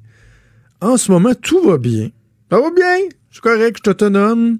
Mais je prévois que, d'ici à ce que j'ai finalement une place, je vais dépérir. Puis si j'ai pas encore dépéri, ben, au pire, aller, je serai déjà en ch- en CHSLD pour quand je vais dépérir. Ça existe pas, là. Non, c'est comme on en a qui- besoin maintenant. Ben, si tu t'inscris, c'est parce que c'est là que tu en as besoin. Donc, tous ces gens-là qui sont sur des listes d'attente, il se passe quoi avec eux autres pendant ce temps-là? Présentement, là, il y a 570 personnes aînées qui sont hospitalisées parce que justement, il n'y a pas de place. Fait qu'ils se ramassent dans nos hôpitaux. Hein? Idée comment 570 c'est important ce que tu dis là? 2766. Euh, sur de 3029, excuse-moi. J'ai pas le temps de me lancer dans une explication qui est incroyablement complexe et que sans même organiser ma pensée, je serais pas capable, même si j'avais le temps, je serais pas capable de, de te livrer. Mais j'ai déjà eu des discussions avec des gens au ministère de la Santé qui m'expliquaient à quel point c'est le problème d'attente dans les urgences là, est un problème, euh, en anglais on dit top to bottom, qui part d'en haut, qui va jusqu'en bas. En bas étant, mettons, les urgences, la première ligne et tout. En haut étant les aînés, par exemple, en fin de vie, tout ça. Ce que j'essaie de dire par là, c'est que si tu as 500, 600, 800, peu importe le, nombre de centaines d'aînés qui restent dans les hôpitaux parce que on peut pas les mettre dans des, dans, des je le simplifie, mais, imaginez que ces gens-là sont stallés au dernier étage. Mais à l'étage en dessous, tu as par exemple des personnes aînées qui ont passé aux urgences, qui ont fini par être hospitalisées, qui sont vues, je sais pas moi, en ophtalmo, en ortho quoi que ce soit, qui devraient monter à l'étage supérieur, que leur état requiert qu'ils soient hospitalisés pour une période de longue durée ou qu'on Mais là, ces gens-là peuvent pas aller à l'étage en haut parce qu'à l'étage en haut, on n'est pas capable de les rediriger vers les CHSLD. Donc, qu'est-ce que tu penses qui arrive? Ils continuent à utiliser des lits en ophtalmo ou en ortho ou etc. Donc là, tu vas à l'étape en bas, tu vas, mettons, aux urgences. Je le dis, je, je simplifie là, mais tu vas à l'étape en bas aux urgences la patiente qui, elle, devrait, ou le patient qui devrait être admis à l'étage d'ortho ou d'ophtalmo, ben, il la laisse à l'urgence parce qu'il n'y a pas de lit, ils peuvent pas la mettre. Fait que, tu comprends-tu que tout ça, là, ça dégringole et ça engendre des problèmes partout dans le système? Parce qu'on n'est pas capable de s'occuper de nos aînés euh, de manière euh, adéquate. Euh, Avant qu'on se laisse, euh, une dernière nouvelle, s'il te plaît, sur euh, le drame de Saint-Sauveur qui a marqué le Québec euh, au complet, cette pauvre femme-là, que son ex a carrément mis en feu le mois dernier. On a eu des nouvelles, je dirais, somme toute positives d'elle ce matin. Ça a l'air qu'elle s'est réveillée.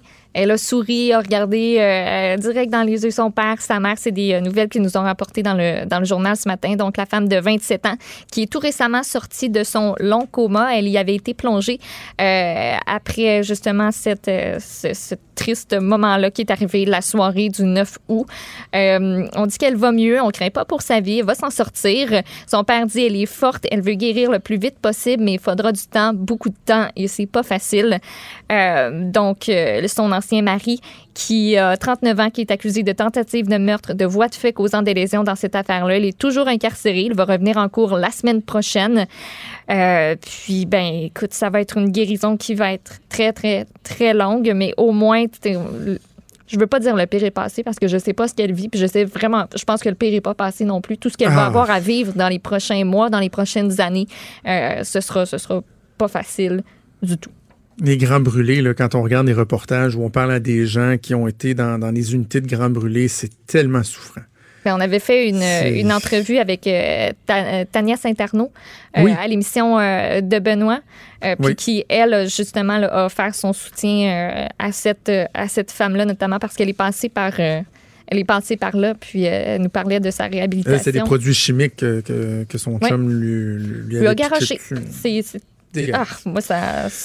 OK, mais même écoute, elle, elle est encore en vie. Euh, ses parents sont, sont, sont rassurés. Évidemment, tu l'as dit, là, euh, elle, elle est loin d'être sortie de Elle l'auberge. ne peut mais pas bon. parler encore. Elle a- est encore intubée là, de ce qu'on, de ce qu'on peut lire. Euh, mais voilà, ça va OK. mieux. On continue à penser à elle, évidemment, et à sa famille, en espérant que la justice va suivre son cours de belle façon en ce qui concerne son euh, ex-mari. On fait une pause et on revient dans quelques instants. Vous écoutez Franchement dit.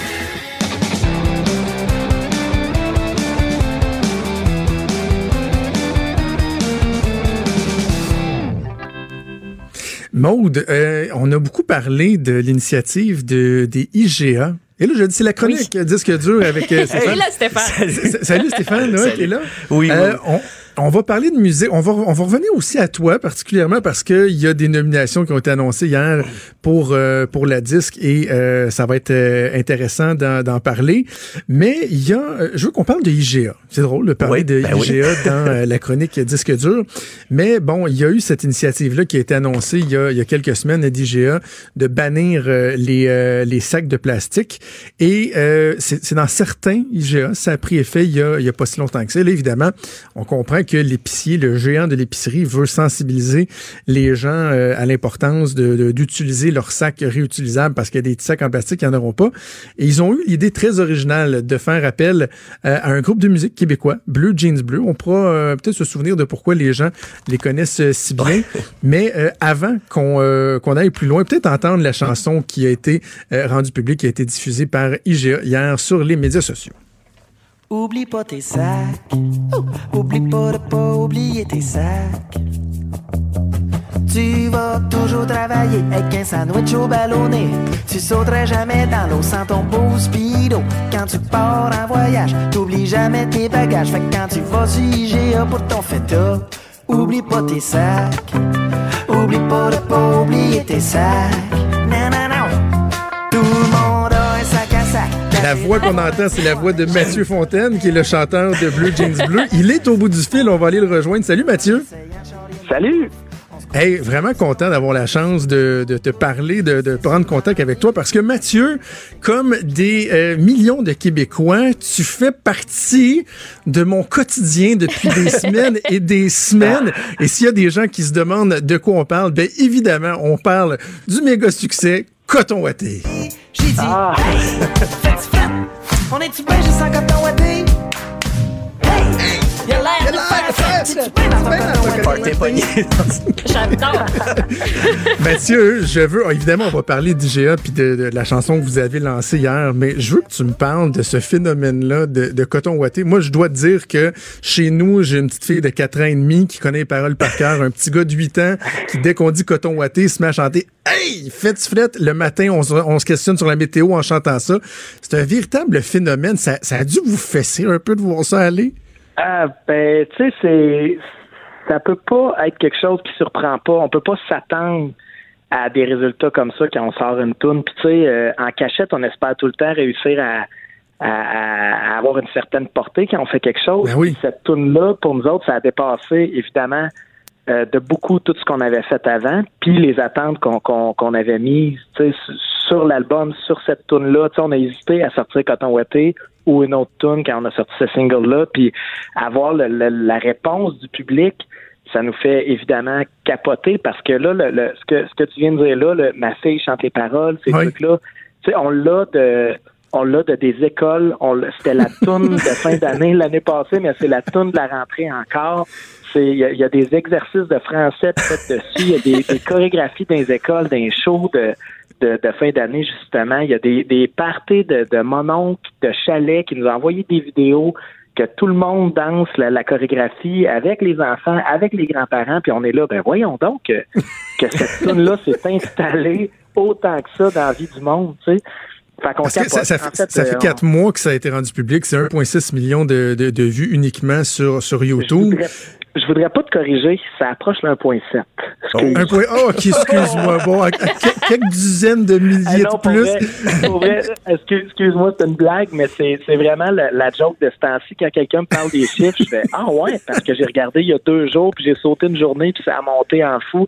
Fait que c'est ça va plus vite que le suivi qu'on peut en faire en ce moment. Puis c'était vraiment, c'était vraiment une blague en passant. Là. Ben non, non, non, non, j'ai j'ai bien saisi, inquiète pas, Mathieu. Mais quand tu dis que euh, on, peut pas ne pas être surpris, bon, un coup que la surprise est passée, comment qu'on l'explique? Parce que, tu sais, la, la tune est, est vraiment catchy, est drôle, la musique est bonne, la chorégraphie est écœurante. Tu sais, toi, es-tu capable de mettre le doigt sur quelque chose qui fait en sorte que ça va Eh t'enlever? Tu sais, je, je, je vais te répondre une réponse qui va sonner bien, bien euh, cliché, mais si on savait exactement quel élément on fait que c'est, ben, c'est un fou d'une poche.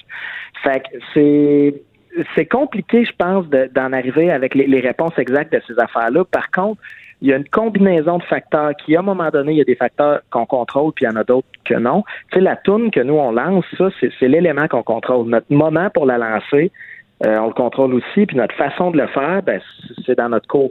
Comment les gens vont l'apprendre puis se l'approprier, ça, on n'a aucun contrôle là-dessus. Puis là, dans ce cas-ci, euh, tu sais, elle joue à radio, elle a une belle vie radio, c'est le fun, ça va bien, mais c'est pas ces rotations radio qui en ont fait la toune qu'elle est devenue.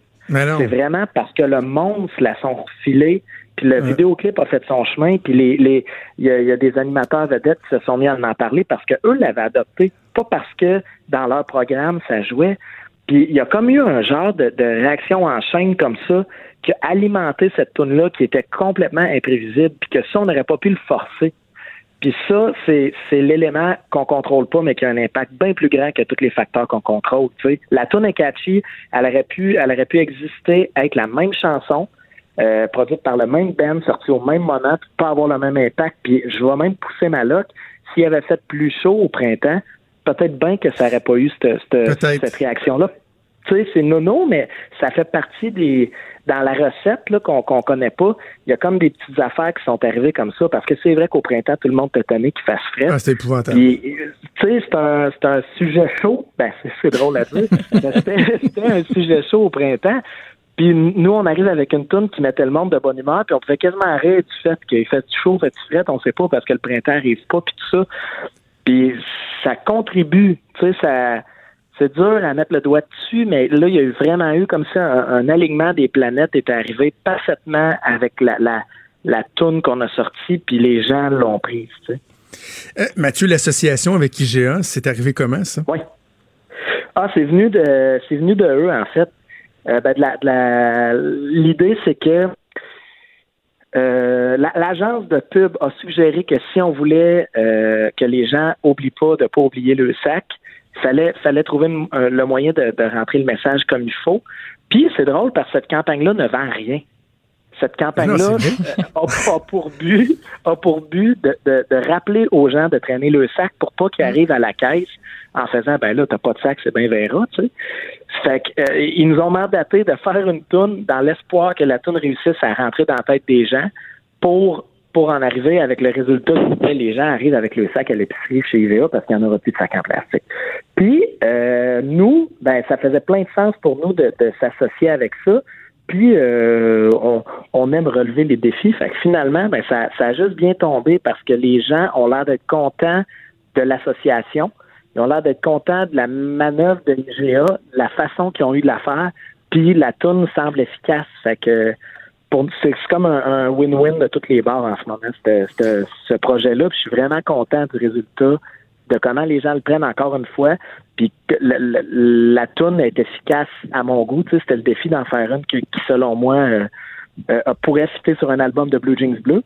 Oui, c'est ça, que les gens reconnaissent euh, Blue Jeans Bleu. Mais justement, comment comment t'abordes la, la production, la réalisation de- de- d'une pièce de même une minute? Tu sais, je- je suis dans le sens que des fois, tu vas entendre des artistes parler de d'une toune de, de 8 minutes très profonde avec euh, des, Ouais. des, euh, des orchestres et tout ça. Puis là, ça a pris des mois. Puis mais j'imagine Ouais. que d'accoucher d'une toune de une minute catchy qui fait sourire, ça se fait pas non plus en 20 minutes. Là. Non, c'est ça. Je pense que tu, tu mets le doigt sur quelque chose de le fun parce que euh, la simplicité, euh, on a tendance à, penser que ça a été simplement pensé, puis simplement fait, puis vite fait des fois, tu sais. Euh, rendre justement le défi, rendre quelque chose de d'efficace en une minute, ça veut dire trimer tout le reste qui qui qui comment en une minute tu réussis à amener euh, l'oreille qui t'écoute où tu voulais avec juste cette minute là puis euh, puis puis de, de s'appliquer pour que les choix que tu fais soient efficaces euh, avec l'objectif au bout puis ça devient quelque chose qui est c'est pas très, tu sais, je l'explique comme si c'était super cérébral, mais j'ai pas de, j'ai pas de formation en musique, j'ai pas de, j'ai pas de vocabulaire musical nécessairement pour expliquer qu'est-ce qui crée quelle réaction. Fait que c'est un petit peu, euh, comment dire, je, je laisse aller ça quand j'ai une idée, quand j'ai quelque chose. Là, là, c'est un mandat assez précis, mais il n'y avait aucune ligne directrice sur la musique, sur quel style de musique, sur que- sur le reste des paroles. Fallait juste que ça rappelle aux gens de pas oublier leur sac. Puis euh, je suis content parce que le- la, la, la première euh, le premier envoi que j'ai fait, dans le fond, la première tentative, c'était à peu près ce qu'on entend là. Il y a eu quelques petites modifications, mais tout le monde a fait OK, ça, ça fonctionne, c'est ça qu'on voulait finalement. Puis c'est c'est vraiment cool quand, quand tu essayes quelque chose puis que c'est euh, on va dire du premier coup accepté de cette façon-là, puis pris par, la personne qui t'a mandaté de le faire en disant OK, on a une ben, c'est une belle réussite. C'est un beau défi, c'est une belle réussite. Puis c'est vraiment un travail de, de, de trimer tout ce qui peut venir dans, euh, euh, dans le chemin de, du message. Fait que c'est là la difficulté avec une toune. Tu sais, j- j'imagine que tu as, le défi de trouver un, un ou deux éléments, tu sais, euh, idéalement, je veux pas trois, mais qui vont accrocher, qui vont pogner, qui vont percoler, tu sais. Là, ça fait 24 ans que la Ouais. vidéo est là. Puis juste la notion du sac à sac, que tout le monde a son sac à sac, tu sais. Moi, je le sens déjà, tu vois ça, ça pogne. Ben oui, le sac à sac. On a tout un sac à sac chez nous, là, Ben, on a tout un, mais c'est fou comment euh, la- la- ces mots-là, l'affaire, ce que je réalise, c'est que l'essence de, de- des textes de Blue Jeans Bleu est pas mal dans le fait que les expressions dont on se sert, mettons, dans la vie de tous les jours, puis notre- les petites affaires où tout le monde peut se retrouver, puis que pas beaucoup de gens voudraient écrire des tunes là-dessus parce que c'est un peu insignifiant. Des fois, tu sais, je veux dire, on peut penser à j'ai mangé trop de patates frites. Tout le monde mange trop de patates frites, mais personne ne s'investit à peine de, de faire une tune là-dessus. Puis c'est vrai que tout le monde mange trop de patates frites parce que c'est bon des patates frites, mais euh, prends ça, euh, euh, puis dis tout ce que tu peux là-dessus. Puis après ça, rends ça efficace si, si ça te tente d'en, d'en faire une tourne efficace. Puis euh, tu vas te rendre compte que les gens, je te dis pas que c'est, une, une, une garantie puis que c'est une recette, mais je me rends compte que quelque chose dans le traitement des affaires anodines que les autres prendraient pas le temps d'écrire euh, euh, sur ces sujets-là, ben il y a quelque chose là-dedans. Puis il y a quelque chose où les gens se retrouvent le sac à sac. Je veux dire, même si c'est pas quelque chose Ah oui. de convenu, c'est vrai que tout le monde en a un, puis c'est vrai que probablement ils appellent ça un sac à sac. En fait, il n'y a pas d'autre façon de le dire. Fait que tout le monde, en l'entendant, fait Ben oui, je l'ai mon sac à sac. Puis ben oui, mes sacs sont tout le temps dedans, puis jamais dans mon char quand j'y vais à, l'épicerie, tu sais. Fait que c'est ces liens-là que, sans s'en rendre compte, les gens, en l'entendant, font Ben oui, c'est vrai, mon sac à sac. Puis ça sonne bien, sac à sac, on va se le dire. Ça là. sonne bien, ça Le- sonne bien. Hey, le, le- Non, le mot, le mot, le mot fouette. Oui, oui, c'est ça. ça fait... Hey, Mathieu, juste te dire, j'aurais jamais pensé autant triper sur un gars en coton ouaté rouge avec une tasse à café qui danse avec un chapeau de cowboy en, en arculant devant un mur de briques rouges. Euh, mais je te félicite. Bon, t'avais-tu, t'avais-tu un truc avant qu'on se laisse? Ben oui, un, un petit truc que, que je vais passer sur les réseaux sociaux un peu parce qu'on a tous capoté sur la toune Coton Watté. Puis là, les nominations de la disque sont sorties. Euh, vous en avez. Vous êtes nommé, mais pas pour toune de l'année, chanson de l'année. Ouais, ça c'est. Puis j'en parlais avec Stéphane, on se disait ben on n'est pas les seuls à avoir trouvé ça, on voit ça sur les réseaux sociaux en ce moment. Vous autres, que- qu'est-ce que ça vous fait? Ben, c'est qu'il faut comprendre le, le- les dates de tombée des recensements.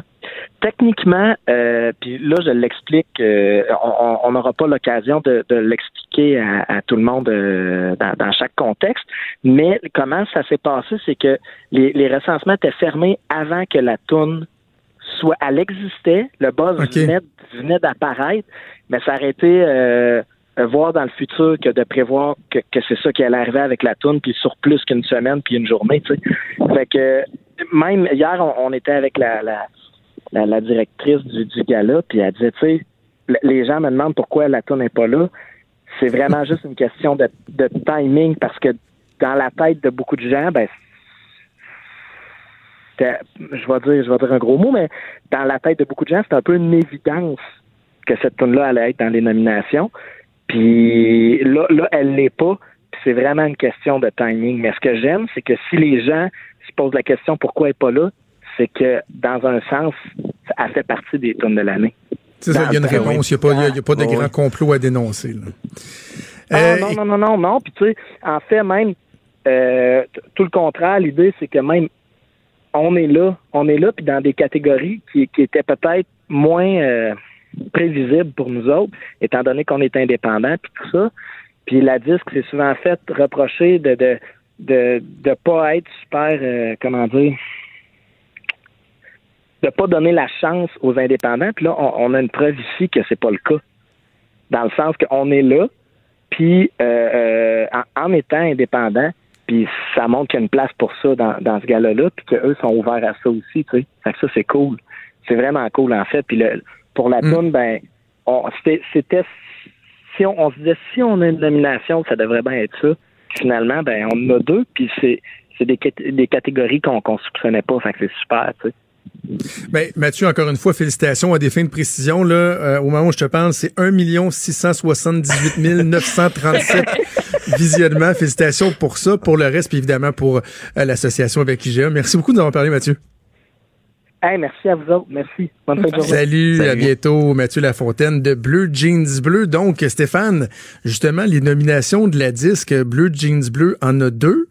Et tu, euh, on est en mesure de, de- de dire c'est quoi ces nominations-là, puis peut-être aussi nous présenter un peu le, le- le Oui. reste des, euh, des nominations? Absolument, mais ils sont dans le groupe ou duo de l'année, puis album pop pour leur album Perfecto, qui quand même joué beaucoup, parce qu'on parle beaucoup de euh, coton ouaté, mais il y a quand même des bonnes chansons là-dessus aussi. Le reste de l'album est à découvrir.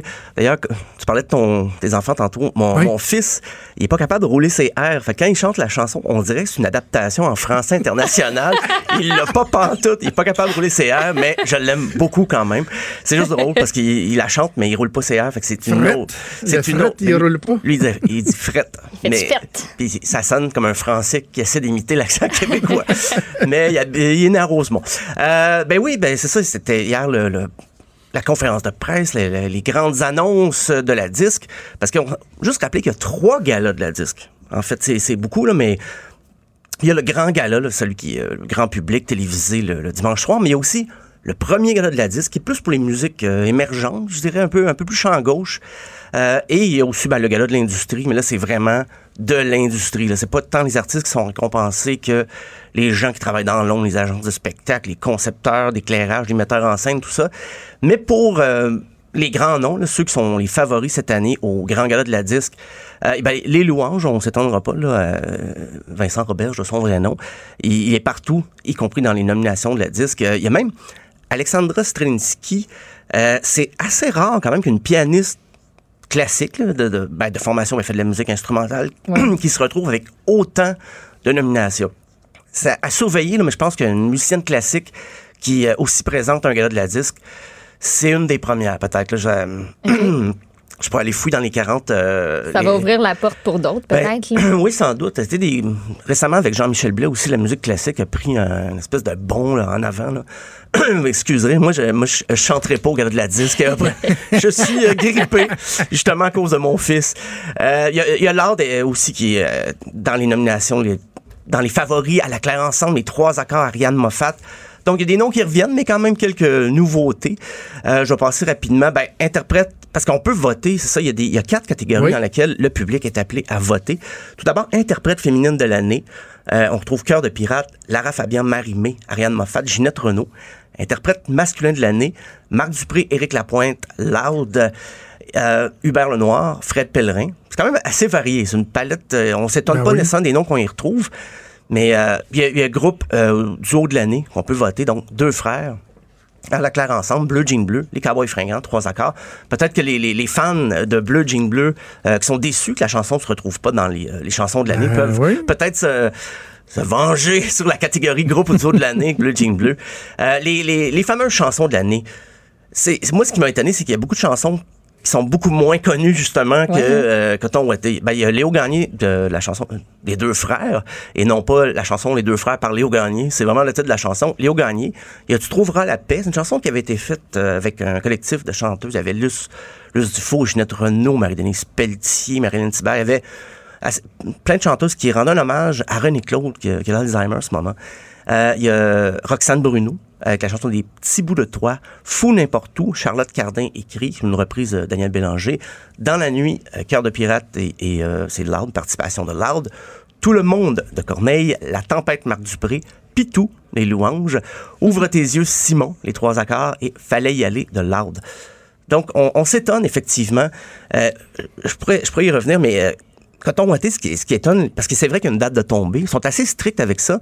Mais, Ouais, on, mais là- on- mais on vit à une ère euh, numérique où on peut compiler tout à mesure. Je peux comprendre qu'ils ont besoin de temps, mais les, les- les méthodes de, de- de calcul des données maintenant se font plus rapidement, beaucoup plus rapidement que ça se faisait à l'époque euh, où là, vraiment ça prenait, on le comptait pratiquement physiquement les votes. Maintenant, tout est compilé par ordinateur. Enfin, peut-être à revoir la date parce que c'est au, je pense que c'est 31 mai, la fameuse date Ouais, quand même. pour déposer une chanson. Les Et- fameuses tunes de l'été ont même pas le temps de se Non, rendre à l'été pour, euh, pour vivre et euh, C'est- ça, pour vivre leur vie. ridicule. Puis l'année suivante, des fois, c'est trop loin, on s'en rappelle pas vraiment. Donc, euh, ben, en tout cas, le, le- le message est lancé. là. La disque se faisait souvent, euh, je pourrais dire, achalée parce qu'il n'y avait pas de catégorie métal. Ben là, ça ajoute une autre, un autre euh, coche là, de, pour euh, des, des récriminations peut-être. Ben, c'est un- grand mot, récrimination, mais tu sais, il y a- il y, a des... Je comprends, il n'y a pas une industrie parfaite. Là. C'est pas, euh, je ne fais pas le procès de la disque, mais ça, ça a été soulevé. Ils ont pas, pas juste Puis, tu sais, ça veut pas dire qu'il aurait gagné non plus, là, parce que je regarde, là, tu vois, moi, une des chansons dans celle que tu as nommée que j'ai franchement bien aimé cette année, c'est Roxane Bruno, Des petits bouts de toi. Puis, je regarde, c'est 5,2 millions de, de visionnements juste sur Ouais, YouTube. ouais. En plus d'avoir beaucoup tourné en radio, puis ça, tu as du loud là-dedans. Ah ouais, ben, c'est ça. Euh, Charlotte Cardin, tu sais, ça veut pas dire qu'il aurait gagné, mais quand même, la reconnaissance juste d'être nommé, Oui, je pense que pour oui. eux, ça aurait été euh, franchement bien. Fait que c'est que- c'est quelle date, la disque? euh? C'est le 27 octobre pour le, le grand gala, mais le 23 octobre, c'est ce qui s'appelle mon premier gala, qui est le gala un petit peu plus euh, alternatif, là, je dirais, avec des, des groupes euh, plus émergents, plus la relève. Ben, c'est des catégories peut-être moins grand public. C'est pour ça qu'on met ça dans le premier gala. Et euh, parce qu'il y a beaucoup, beaucoup, beaucoup, beaucoup de catégories. Donc, pour un seul gala, ça aurait été impossible. Mais rapidement, ben, premier gala, c'est album de l'année alternatif, le choix de la critique. Euh, mais il y a aussi le country là-dedans, euh, l'album jazz de l'année, l'album instrumental. Euh, il y a aussi meilleur vendeur. Ça, je- pensais que ça allait être dans le grand gala, non. Mais Ben meilleur, ouais. meilleur vendeur, ben, il y a Eric Lapointe, Délivrance, Fred Pellerin, Après, Ginette Renault, À jamais, euh, Soldier, Survivant, et Alexandra Strelinsky, Inscape. Donc, quand je dis la musique instrumentale fait une espèce de... de une- il y a une recrudescence là, des artistes de formation classique, mais qui sont écoutés maintenant par le, un plus grand public. Et euh, donc, c'est ça, c'est le 23 octobre au MTLUS. Et le 27 octobre, il y aura le grand gala avec les, les, les grandes faces, là, les grandes faces connues du showbiz québécois. Sûrement un une numéro fois par- pour Oui, euh, Blue Bleu, c'est certain. Ah oui, oui, c'est par certain. Louis-José Hood, euh, encore une fois, de, de, de main de maître. Il y aura sûrement des allusions, justement, à ce, que- ce dont on vient de parler avec Blue Jean Bleu. Assurément. Eh bien, merci Stéphane. On remet ça demain sans faute. Parfait, merci. Salut. Des débats, des commentaires, des opinions. Ça, c'est franchement dit. Cube Radio. On va se jaser un peu, Maude. Eh, As-tu vu ce qui se passe à l'UPAC? C'est pas. euh, Tu sais, il n'y a rien de réjouissant là-dedans. là. Tu sais, on, on- on en a parlé dans quoi, il y a deux semaines de ça. Il y a eu, ben, il y a eu quoi? il y a- dernièrement, il y a eu Nathalie Normando, les accusations qui ont été abandonnées. Euh, cinq accusations sur huit. Ensuite, on a appris que le gars qui avait pris l'intérim de Martin Prudhomme à la direction de la Sûreté du Québec, lui, il était là par intérim, là, mais non, il sac son camp, prend sa retraite de façon anticipée, dit-il, mais on comprend euh, en lisant au travers les lignes que le, bordel des relations de travail, puis il était plus capable. Euh, qu'est-ce qu'on a? Ben, Robert Lafrenière, qui avait quitté l'UPAC le 1er octobre, il y a un an. Un an plus tard, on n'a toujours pas de, de- de patron. Et là, tu sais, la Coalition Avenir Québec a fait adopter un projet de loi. C'est pas compliqué. C'est pas difficile de, se souvenir du, numéro de ce projet de loi-là. C'est le numéro 1. C'est le premier projet de loi de l'histoire de ce gouvernement-là, qui était la nomination du prochain euh, responsable de l'UPAC. Ce sera la même chose également pour le boss de, de la SQ, aux deux tiers des voix de l'Assemblée nationale, plutôt que de procéder de façon unilatérale, comme on l'a trop souvent vu dans, euh, dans le passé. Euh, et là, il y a bien des gens qui disaient, oui, euh, ça va être, euh, ça va être un test quand même. Ça va être un gros test pour le gouvernement. Et d'autres, disaient, je me suis chicané entre autres à Caroline Saint-Hilaire là-dessus la semaine dernière, qu'ils trouvaient que c'était trop long. Mais en même temps, le gouvernement, là, il y avait une loi qui a été déposée à l'automne l'an passé. Il fallait que cette loi-là soit adoptée. Vous ne pouvez pas procéder à la nomination unilatérale d'un remplaçant à l'UPAC, alors que lui-même propose un projet de loi pour aller aux deux tiers. C'est bon. Et là, il y a eu des tractations politiques, il y a eu du blocage en commission parlementaire, faisant en sorte que finalement, le projet de loi il a été adopté à quelque part à la fin de la session, juste avant l'été. Et là, il y a un processus qui s'en est suivi. Il y avait un comité de sélection. On dit qu'ils ont rencontré 59 candidatures. C'est quand même... euh, en tout cas, ils ont évalué 59 bon candidatures. C'est un bon nombre. Et ce que le projet de loi disait, c'était que le comité de sélection devait fournir au cabinet du premier ministre ou à la sécurité publique là, euh, un minimum de deux noms. Donc, tu peux pas juste avoir un nom puis être devant le fait accompli. Il faut que tu aies au moins deux noms. Mais qu'après ça, c'est le gouvernement qui lui disait ben voici le nom que nous, on a choisi. On le soumet aux oppositions. Les partis d'opposition pourront rencontrer le candidat. Et là, on procédera au vote et on verra si on a le vote aux deux tiers. la logique derrière ça, c'est qu'eux disaient si on a deux candidats au plus et que cette courte liste-là, on la donne à tout le monde, ben, tu as un risque de rendre public le fait qu'un tel qui était, je sais pas, mon responsable de la sécurité de l'autorité des marchés financiers ou qui est dans un autre corps de police, que le gars, il cherche un autre job. Oui, puis tu veux pas ça, ça, ça, ça regarde pas bien. Sais, les partis d'opposition disaient Ah, manque de transparence, mais en même temps, là-dessus, je comprenais le gouvernement. Là, tu Oui. dis, ben regarde, si ça marche pas, on ira au suivant sur la liste ou on reprendra le processus. Mais donc, hier, le gouvernement a, a transmis le nom euh, qu'il croyait être le bon, Frédéric Gaudreau, pour diriger l'UPAC. C'est lui qui a pris l'intérim depuis que, que M. Lafrenière n'est pas là. Et ce que je trouve, il y a deux, trois trucs que je voulais aborder, là, que je trouve fort déplorables. C'est que, premièrement, et j'ai fait des appels à tous les partis politiques, là, ça a même pas pris une heure et demie avant que le nom soit rendu public. Alors que quand le gouvernement a rencontré les différents partis d'opposition, il a dit Vous comprenez l'importance que le processus demeure confidentiel, parce que justement, si c'est pas lui qu'on choisit, hein, M. Gaudreau va perdre la face, là. Oui, puis on va se poser hey. des questions. bah, pourquoi finalement c'est pas lui? Puis il va y avoir des comptes à rendre aussi sur la, pla- la place publique pour tout le monde. là. Ben, c'est ça. Puis pour pas que le débat aussi se fasse sur la place publique, tu sais, le débat, il doit se faire selon le travail que le- le- le- la, la firme en question a fait. Euh, le processus, faut que les partis d'opposition le rencontrent. C'est pas un débat public. C'est pas supposé, par exemple, de rebondir au Salon Bleu, cette histoire-là. là. Or, donc, une heure et demie après, ça, euh, ça a sorti. Et là, j'ai fait ma petite enquête, mon. Bon, qu'est-ce que tu as appris? Moi, je sais que du côté du Parti libéral, ce qu'on me dit, c'est que euh, même le chef n'était pas au courant du nom au moment où ça a sorti. Monsieur Arcan savait pas. OK. Que M. Arquin n'était pas au courant. C'est Mme Nichols qui était la, la députée responsable de ce dossier-là, euh, Nichols, qui a eu le nom, qui ne l'a pas du tout partagé, ou en tout cas très peu partagé, peut-être aux gens responsables au niveau du staff et tout ça, mais qui ont été très, très, très prudents. Du côté de euh, Québec solidaire, on me dit la même chose, que le nom n'a pas été partagé. Mais, et là, je, vais faire d'autres appels, parce qu'on est entré en onde, mais il semblerait que c'était peut-être moins lousse, moins, moins serré du côté du Parti québécois, là. Je me suis même laissé dire, je le mets au conditionnel parce que je vais vérifier, mais je me suis même laissé dire que le nom aurait été partagé au caucus. Ouais, pour regarder la confidentialité, c'est pas, euh, c'est pas C'est- idéal. Puis, tu sais, surtout quand on connaît. euh, le PQ est clairement pas euh, pour cette candidature-là. Eux voulaient un Exact. civil. Québec solidaire aussi. Le Parti libéral. euh, ils ont réagi d'ailleurs, euh, tantôt le Parti libéral. C'est euh, Marc Tanguay, avant la période des questions, Le qui a leader. réagi. Exactement, qui dit de la manière dont c'est parti, on n'est pas en train de redonner confiance à la population. Lui, c'est, ça a été sa, sa réaction à cette, à cette affaire-là, au fait que ben, maintenant, on, on connaît le candidat qui pourrait diriger l'UPAC. Ben, il n'y a pas sais, c'est. Moi, je- en tant que contribuable, en tant que citoyen, je regarde ce qu'on me présente là, depuis hier, puis je. Je trippe pas, là. Parce que là, c'est pas mal le Parti libéral du Québec là, qui a le, le- le- l'issue de, de- En tout cas, la prochaine étape, au- si ils refusent, mais c'est eux qui ont ça entre les mains, là.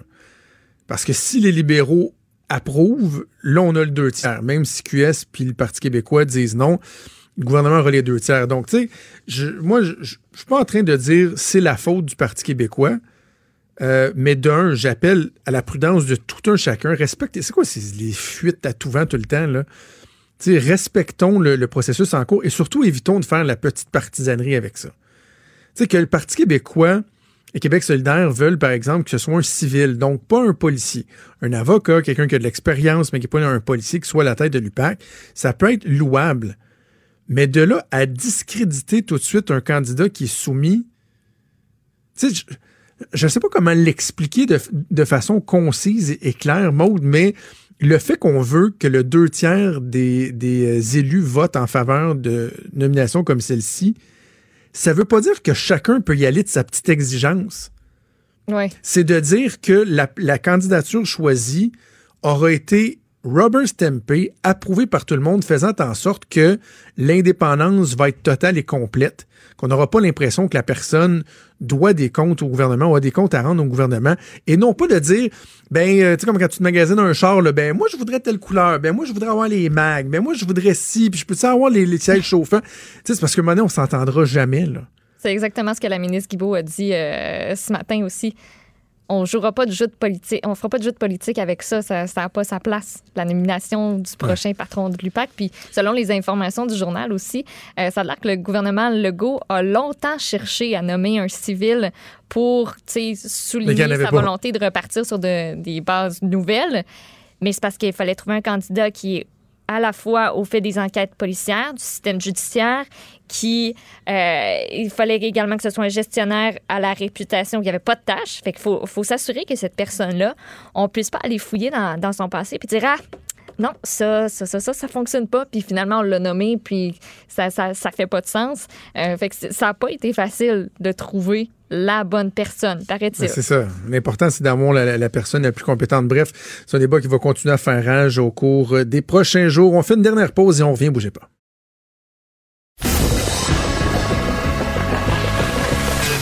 Franchement dit. Appelez ou textez au 187 Cube Radio. 1877 827 2346. Maude, on doit se quitter euh, sous peu, mais juste euh, te dire qu'il y a une nouvelle de dernière heure qui vient d'être publiée par le collègue Marc-André Gagnon dans le journal euh, de Québec, Journal de Montréal. Là, ça concerne encore le groupe Capital Média. Là. Tu sais, il y a le sauvetage qui a été annoncé, 5 millions supplémentaires qui a été injecté par le gouvernement Legault, ce qui s'ajoutait aux 10 millions mis de l'avant par le gouvernement Couillard. Et là, malgré ça, malgré le fait que, by the way, Pierre Fitzgibbon a dit la semaine dernière, le 15 millions, on sait qu'on l'oublie. C'était des prêts, mais ça reviendra pas. Là, on apprend qu'il continue à pas être capable de vendre euh, suffisamment de pubs. Exact. On, on peut se douter que la situation actuelle aide pas à hausser les revenus publicitaires, mais là, ils sont rendus à euh, penser à peut-être ne pas publier le lundi. Oui, puis selon le ministre de l'Économie, Pierre Fitzgibbon, ce serait une façon d'avoir, euh, d'éviter d'avoir à mettre à pied 300, certains des 350 employés qui sont actuellement euh, dans l'entreprise. Euh, premièrement, euh, on, pense aux gens des quotidiens de Groupe Capital Média, ça doit être incroyablement difficile, mais tu sais, c'est que là, le processus, là, il faudra peut-être l'accélérer. Faudra peut-être que rapidement, et, et j'ai tellement l'impression qu'il y a une espèce d'obsession de voir qui d'autre que Québécois pourrait reprendre ça. Là. T'sais, ils veulent tellement pas que ce soit Québécois, ben là, c'est ça. Là, on va se ramasser à quoi, là?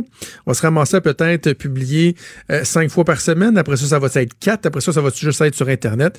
Euh, à un moment donné, il faudra, euh, faudra peut-être être réaliste dans toute cette histoire. C'est déjà tout le temps qu'on avait. Merci, Maud. Au revoir. On se reparle demain. Merci à Max à la mise en onde, également à Mathieu Boulay à la recherche. C'est Sophie qui s'en vient. Nous, on donne rendez-vous demain à 10h.